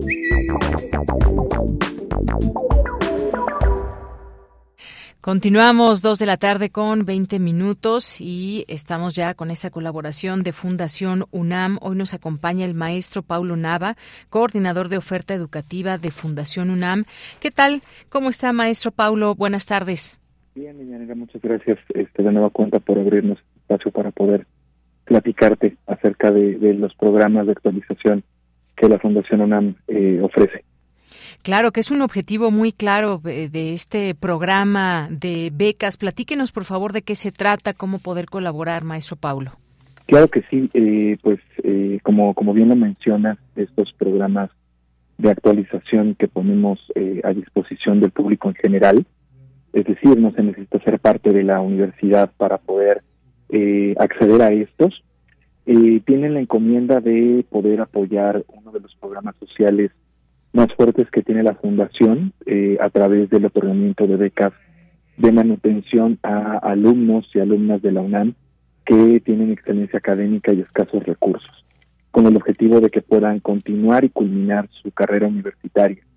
Entonces, eh, pues nosotros le decimos a la gente que se acerca a acceder a estos servicios que además de ellos y ellas ayudarse a um, mantenerse actualizados, a adquirir nuevas habilidades, pues terminan también ayudando a otras personas pertenecientes a la UNAM para poder acceder a estos beneficios. Y eh, pues dentro de los programas académicos que, que ponemos a disposición de todo el público, pues están cursos, diplomados, talleres de diferentes disciplinas y puntualmente el día de hoy estoy aquí contigo para platicarte acerca de los programas de idiomas que eh, ponemos a disposición de la mano de la Facultad de Estudios Superiores Acatlán, quien es eh, un aliado estratégico de nosotros para poder eh, pues brindar estos programas académicos que tienen la intención de poder pues fortalecer los conocimientos que ya tenemos en algún idioma diferente al español y también poder adquirir pues ya sea un segundo o un tercer idioma dependiendo de cada caso eh, para poder atender objetivos ya sean profesionales académicos hablando de pues por ejemplo eh, quizá acceder a un mejor puesto ascender una posición gracias al dominio de estos idiomas o también si se está queriendo estudiar un posgrado en el extranjero eh, o en la UNAM misma pues a veces hay que demostrar el nivel de dominio que se tiene eh, en estos idiomas en cuestión. Entonces, pues nosotros, la Fundación UNAM, de la mano de la CESA Catlán, pues somos un gran aliado que puede apoyar en ese sentido. Eh, eh, hoy tenemos a disposición de todo el público tanto programas presenciales como a distancia, todos con las mismas características. Eh, son eh, cursos de 48 horas por nivel que se pueden eh, tomar de manera intensiva, 8 horas a la semana o de forma semi-intensiva, 4 horas a la semana, para poder pues avanzar en el aprendizaje de cada uno de estos idiomas. en la modalidad a distancia en este momento, que son clases en vivo, en un cierto horario, a través de videoconferencia, ofrecemos los idiomas inglés, que pues bueno, podrás imaginarte que es el más, requerido, exactamente, eh, francés, alemán, italiano y japonés.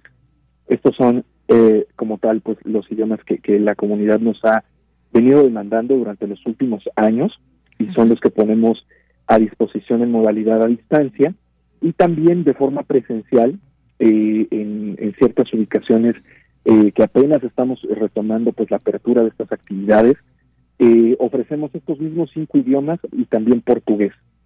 Eh, hoy eh, tenemos abiertos a disposición de todo el público una sede en, en Milán, que es casi en la calle Milán, en la colonia Roma, muy cerca del Teatro Milán y también muy cerca del cruce de Reforma Insurgentes, y también en, en Cuernavaca, en la avenida Topanzolco, ahí estamos presentes con oferta presencial. Muy pronto estaremos renovando también las actividades en el Palacio de la Autonomía, en el centro histórico, que en este momento se encuentra en, restauración. y, eh, y, bueno, pues eh, en completa sintonía con las necesidades del entorno profesional, porque muy buena parte de nuestras y nuestros participantes son eh, externos a la universidad, que justo se acercan a nosotros, pues por tener oportunidad de conocer a la UNAM a través de estos programas y también de y pues poder adquirir estos conocimientos que les eh, brinden mayores herramientas para poder llevar a cabo de mejor manera sus funciones. Claro, eh, como bien dice usted, es una herramienta que pues abre abre puertas, abre posibilidades. Hay una pregunta en todo eso. Si alguien ya sabe un poco de inglés o un poco de alemán, francés, italiano o japonés, ¿hay posibilidad de examen de colocación? Así es, pues mira, puntualmente en este momento eh, tenemos vigentes exámenes de colocación para inglés, francés y alemán. Muy bien. Estos, eh, porque son pues propiamente los, los idiomas que, han, que tienen mayor demanda y que tienen en este instante pues diferentes niveles posibles para poder incorporarles. Usualmente el examen de colocación eh, tiene un costo de 100 pesos, la verdad es que es muy, muy accesible el instrumento, eh, pero me gustaría eh, comentarte que para aquellas personas que me mencionen que están escuchando Prisma RU, eh, les otorgaremos el beneficio de que se pueda aplicar sin costo.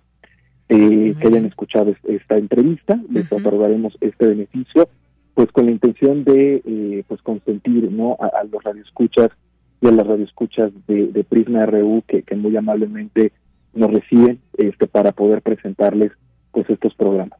Muy bien, bueno, pues qué bueno que lo menciona y seguramente algunas personas que nos estén escuchando en este momento se interesan por alguna algún curso de idioma, estos que se han mencionado y que pues tenga esta posibilidad. Así que digan, escuché Prisma RU y hacen referencia, por supuesto, al programa para que sea sin costo este examen de colocación y toda la información, todo el detalle eh, para acceder a ello, pues está ahí en la página de fundacionunam.org mx y algo más que nos quiera comentar, maestro Paulo.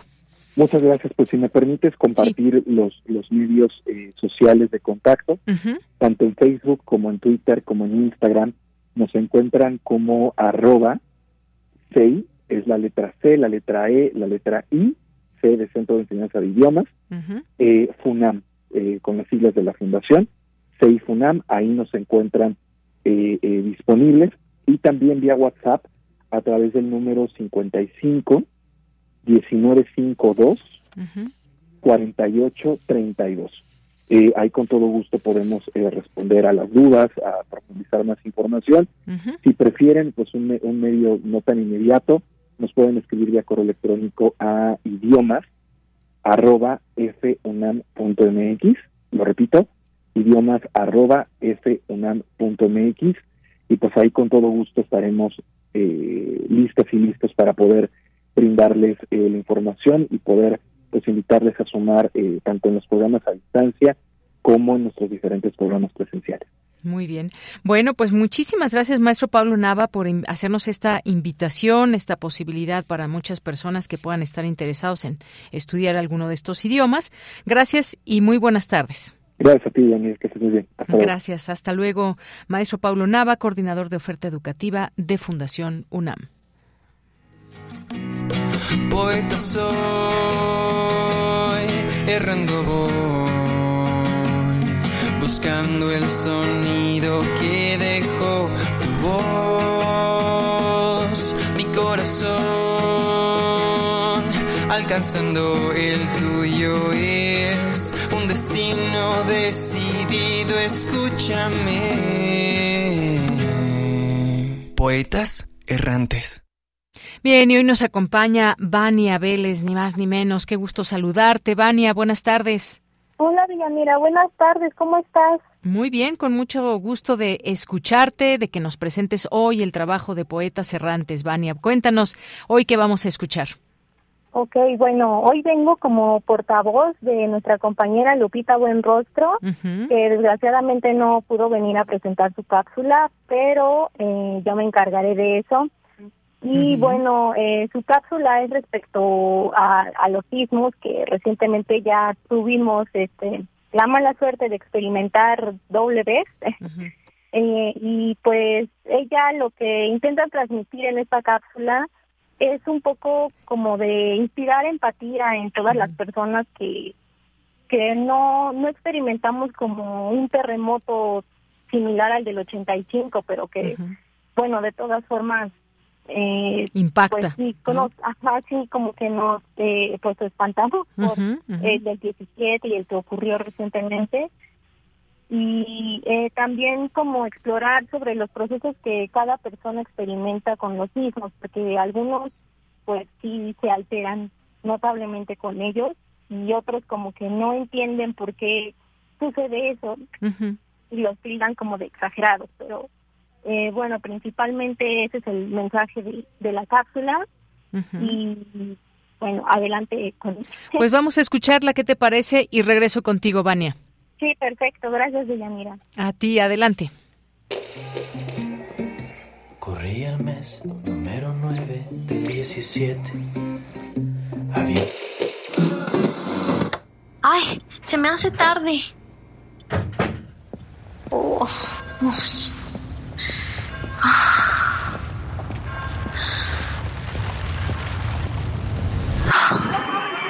Ah, con permiso.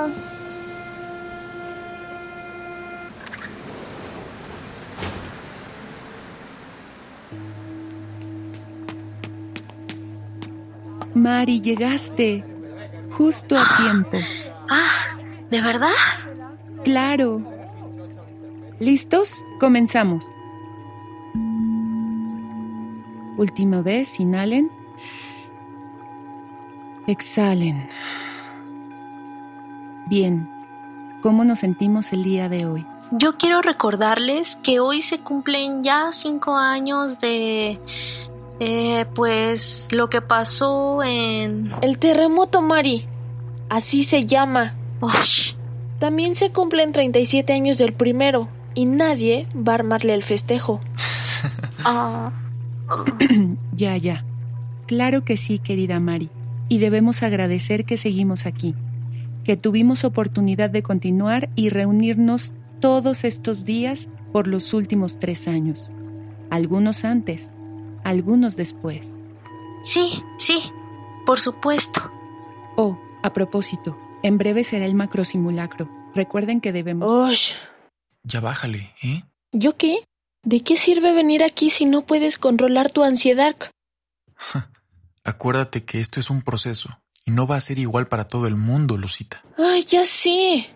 Es que, ¿cuánto tiempo más se necesita? Ni que la Mari hubiera perdido a alguien. Cada quien sabe qué duelo lleva a cuestas, Luz. No puede ser para tanto. ¡Ay! ¡Rápido, rápido, rápido! Güey, es un simulacro, no inventes. ¿Cómo te sientes, Mari? Más tranquila. Ay, me sudan las manos. Es normal. Intenta calmarte con las respiraciones. Ajá. Ay, ya bájale. ¿Yo qué? Bien, volvamos dentro para continuar y dar buen cierre a nuestra sesión. Por último, pónganse frente a frente con quien esté más próximo a ustedes y tómense de las manos. Ay. No puede ser, no puede ser. Está temblando. Oye, levántate, ¿qué haces? Con qué facilidad. En los poemas de antes hablábamos del polvo, la ceniza, el desastre y la muerte. Ahora que está aquí, ya no hay palabras capaces de expresar qué significan el polvo, la ceniza, el desastre y la muerte. Mari. Cada quien sabe qué duelo lleva a cuestas. Mari, abre los ojos, mírame. Tenemos que salir de aquí para protegernos. Levántate y vámonos. No me sueltes. Todo va a estar bien. Para los que ayudaron, gratitud eterna. Homenaje. ¿Cómo olvidar?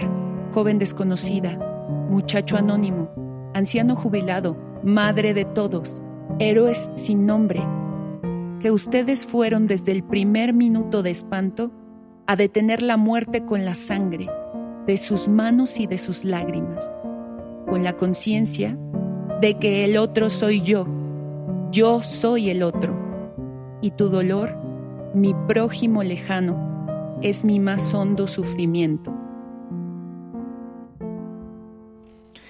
Bien, Vania, Vania Vélez, muchas gracias por este, por este trabajo que sí, efectivamente, pues cada quien lo vive de alguna manera, quien pues ha vivido alguno de estos terremotos, quienes no lo han vivido porque viven afortunadamente en otro estado donde no tiembla, pero siempre hay estos recuerdos y siempre las noticias impactan cuando ve uno que hay un sismo o que hubo un sismo y sobre todo pues ahora que tenemos ya esta posibilidad de la alerta es la que nos nos avisa y nos previene para ponernos a salvo o intentar ponernos a salvo.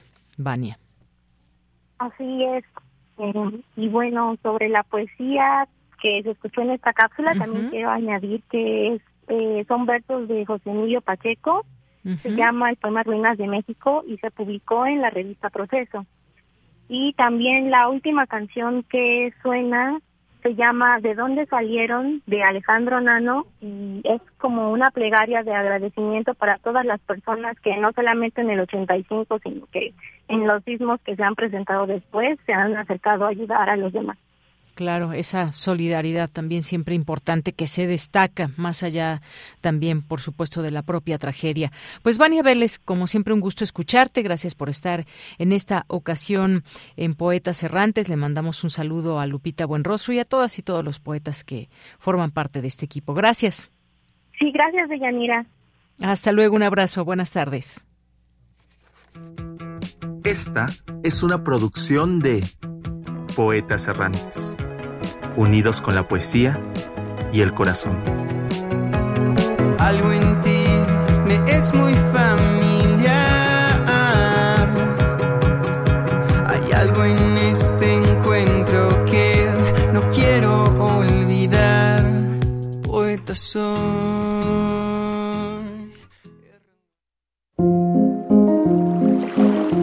A la orilla de la tarde, con Alejandro Toledo. Bien, pues Alejandro Toledo, escritor y ensayista, nos acompaña ya aquí en A la orilla de la tarde, esta sección para hablar de alguna recomendación literaria. ¿Qué tal Alejandro? Muy buenas tardes. Muy bien, Deyanira, ¿cómo estás? Muy bien, muchas gracias. Pues te cedo la palabra. Sí, apareció el número 12, el tomo número 12 de la, 12 de la colección Invictas que edita la, la UNAM y es, se trata de la novela Cena de cenizas de la escritora Asunción Izquierdo Albiniana.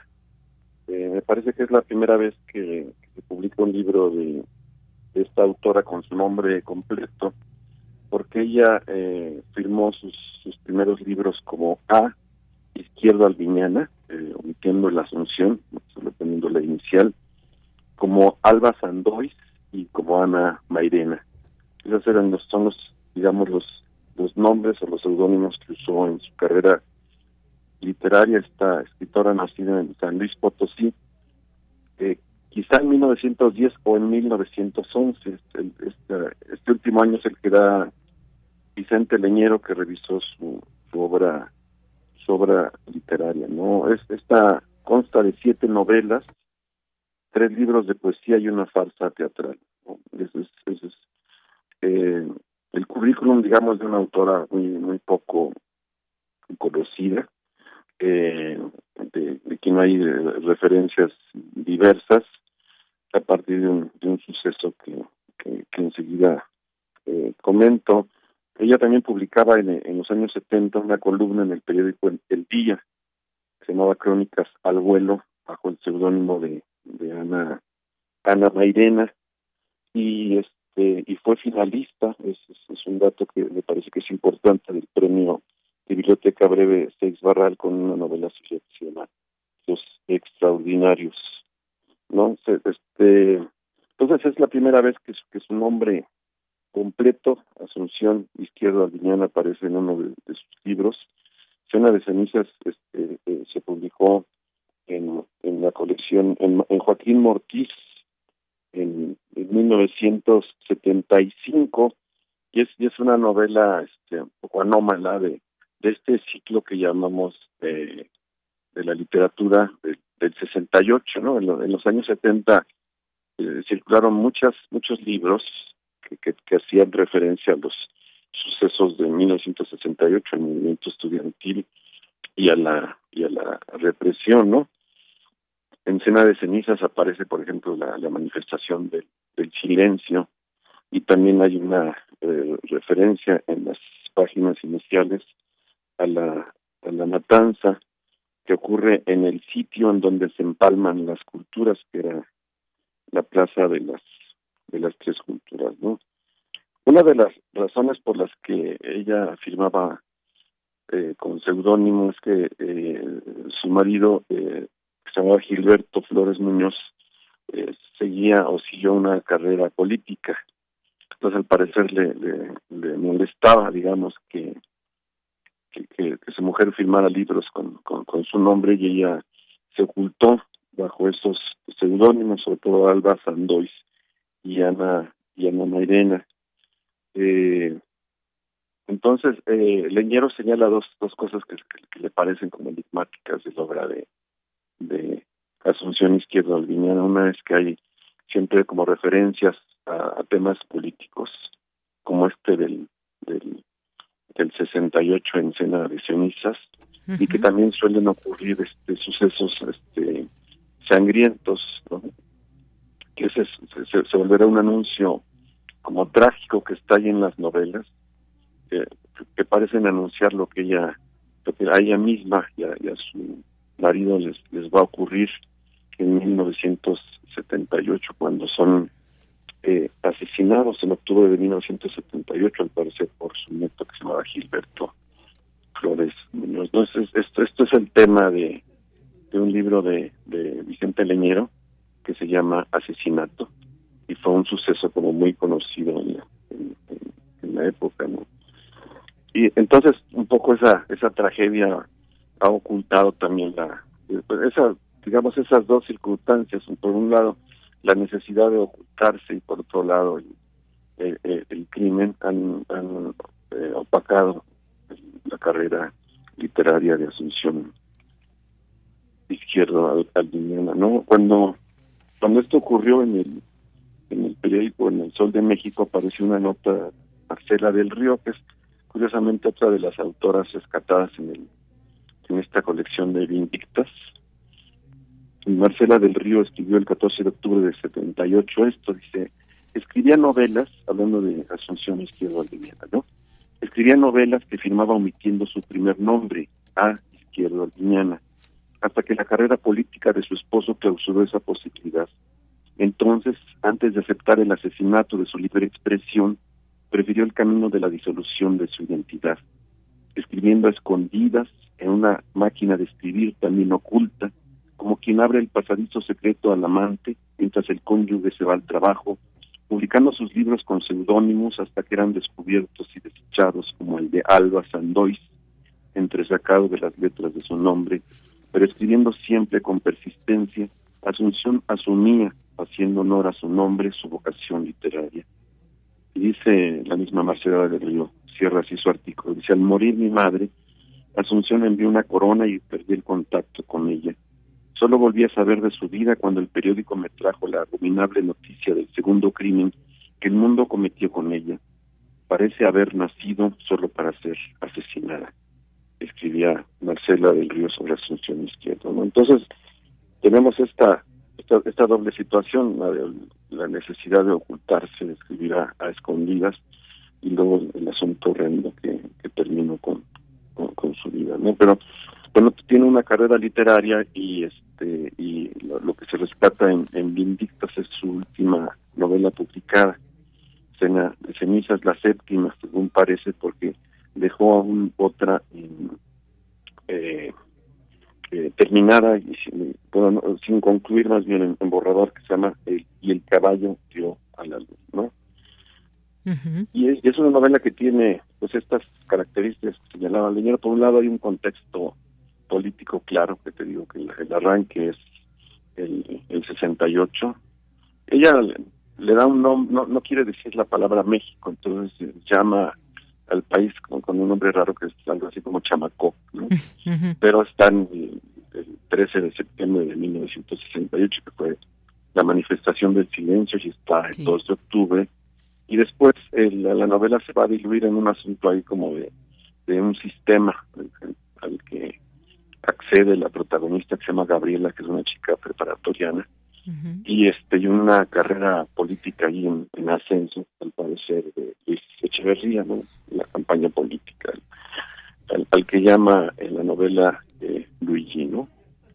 Entonces, este, este es el, digamos, los, los ingredientes de este libro raro, digamos, anómalo que, que, cerró entonces eh, cuando se publicó la carrera de Ana Mairena y, y esconde todas estas historias atrás, ¿no?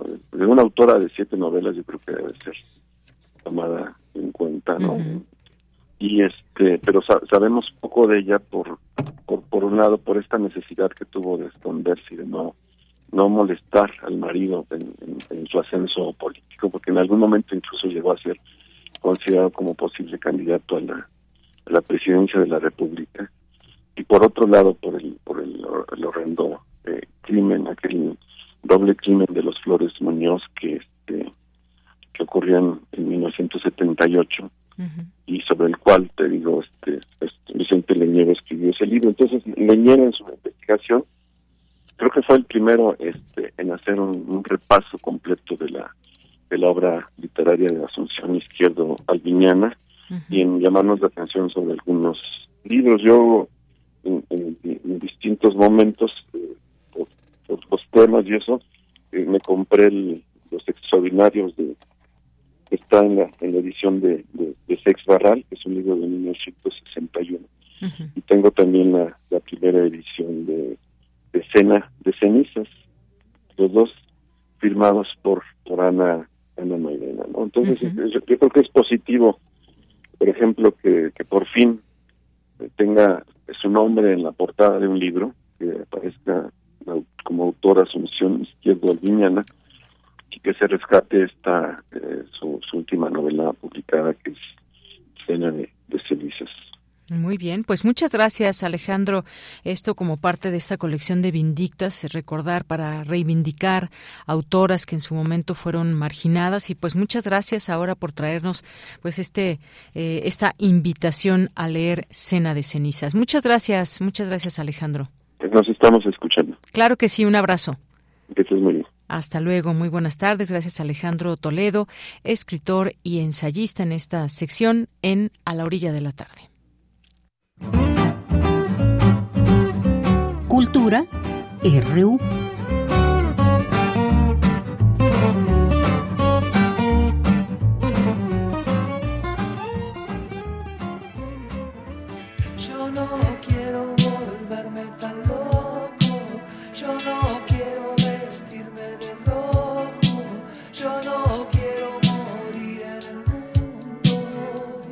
Bien, pues ya estamos en Cultura, ya nos acompaña aquí en cabina Tamara Quiroz. ¿Qué tal, Tamara? Buenas tardes. Deyanira, muy buenas tardes. Qué gusto saludarte y saludar a todas y todos aquellos que nos acompañan a través de estas frecuencias. Eh, preguntabas antes de entrar al aire si es Charlie. Efectivamente, y te dije, qué buen oído. Sí. Charlie García. Charlie García, exactamente. Y bueno, seguimos eh, con libros de Deyanira en este, pues este bloque ya en la recta final de nuestra transmisión.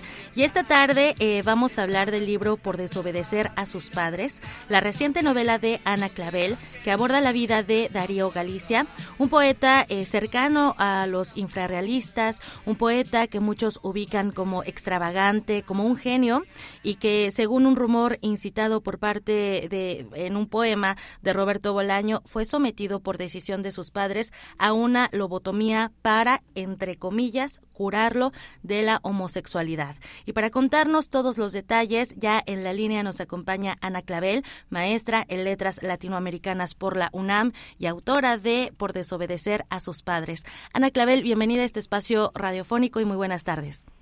Hola, muy buenas tardes. Aquí con un gusto acompañándoles. Como siempre, también un gusto recibirte, Ana. Eh, platícanos, por favor, de, de, este libro publicado por Alfaguara. Eh, empecemos por, por el título. ¿Por qué? Por desobedecer a sus padres.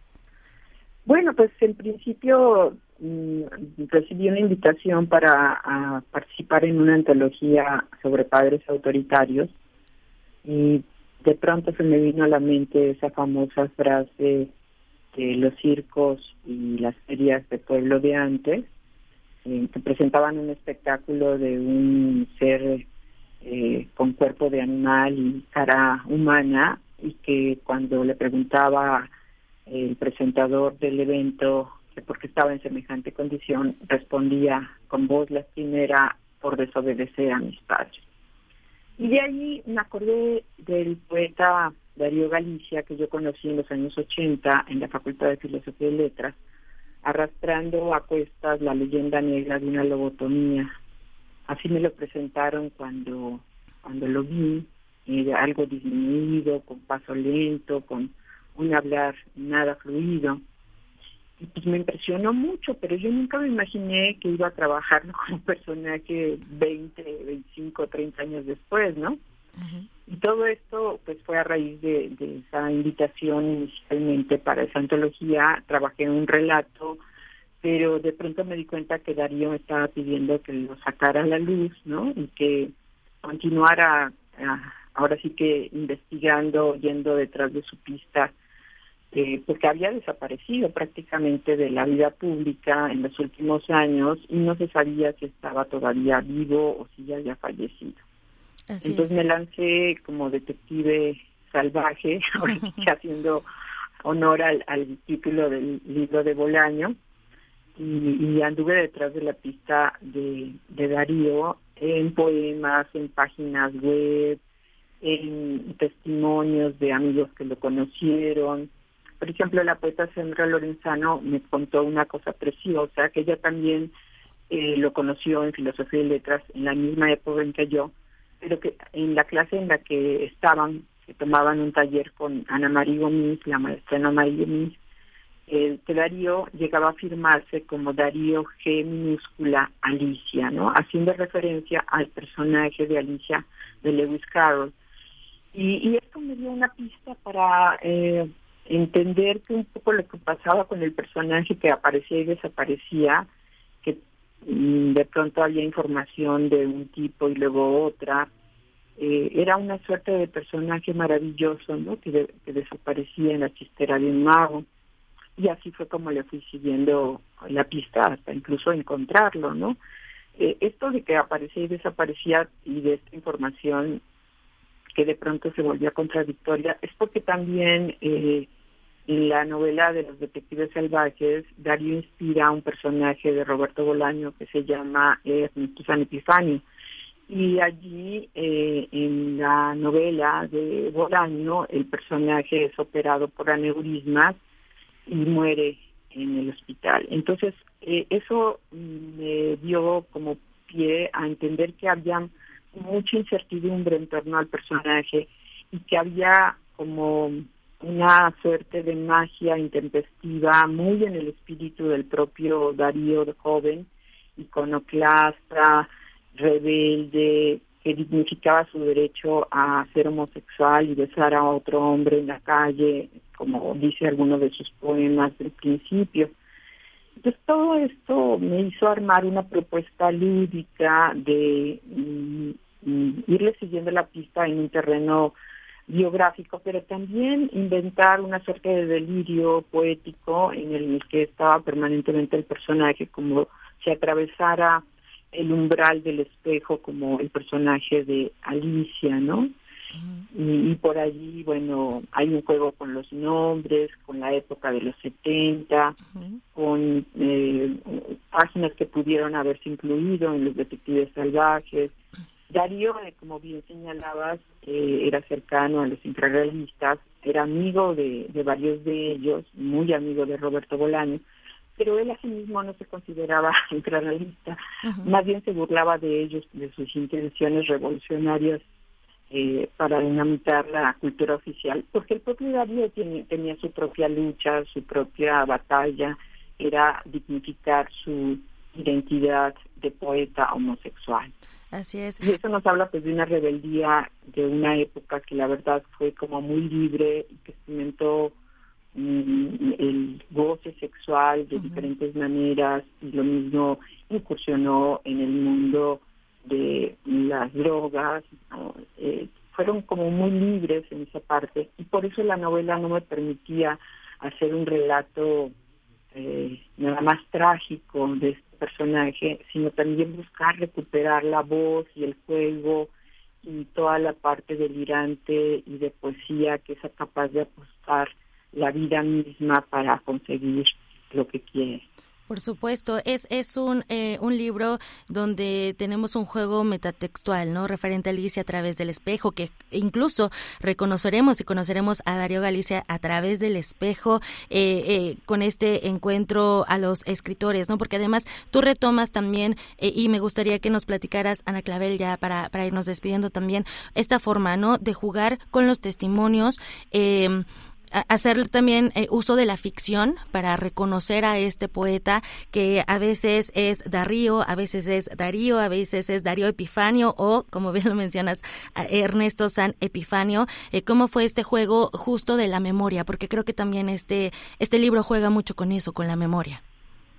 Pues mira, lo que pasa es que al principio fue seguirle la pista de una manera muy realista, pero poco a poco, al darme cuenta que el propio Darío jugaba con los nombres, que se le pasaba ironizando eh, sobre sobre la ahora sí que la pronunciación de, algunos por ejemplo a, Mario Santiago le decía María Santianguis eh, no este para bajarle los humos. Muchos otros no jugaba con, con los nombres. Consigo mismo pues se presentaba como Darío G. Alicia viuda de Novo no entonces yo de pronto empecé a decirle viuda de mi modo y a jugar con el lenguaje poco a poco se fue dando toda esa experimentación y pues bueno, fue también de alguna manera recuperar el personaje, pero de esa forma lúdica, fantasiosa, y que no se quedara nada más en el lado de la tragedia, a pesar de que bueno, su vida fue pues muy difícil, ¿no? Al final lo encontramos ya viejito, pocos meses antes de que muriera, y eso, pues bueno, es una manera de reivindicarlo pero eso, ¿no? Con, con no, no, no revictimizándolo, sino al contrario, haciendo juego de su alarde verbal, de su inteligencia, de su rebeldía juguetona.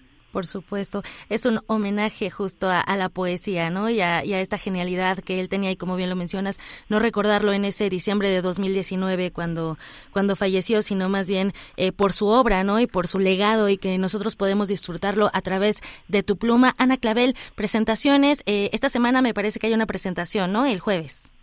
El jueves en librería Gandhi de eh, Miguel Ángel de Quevedo a las 7 de la noche y en realidad es una presentación muy poco eh, convencional, porque el libro es muy poco convencional en sí mismo, ¿no? La novela está que recurre a testimonios como un mural de voces, a fragmentos donde se juega con Alicia en el País de las Maravillas y a través del espejo, en fin, toda esa toda esa reelaboración ficcional.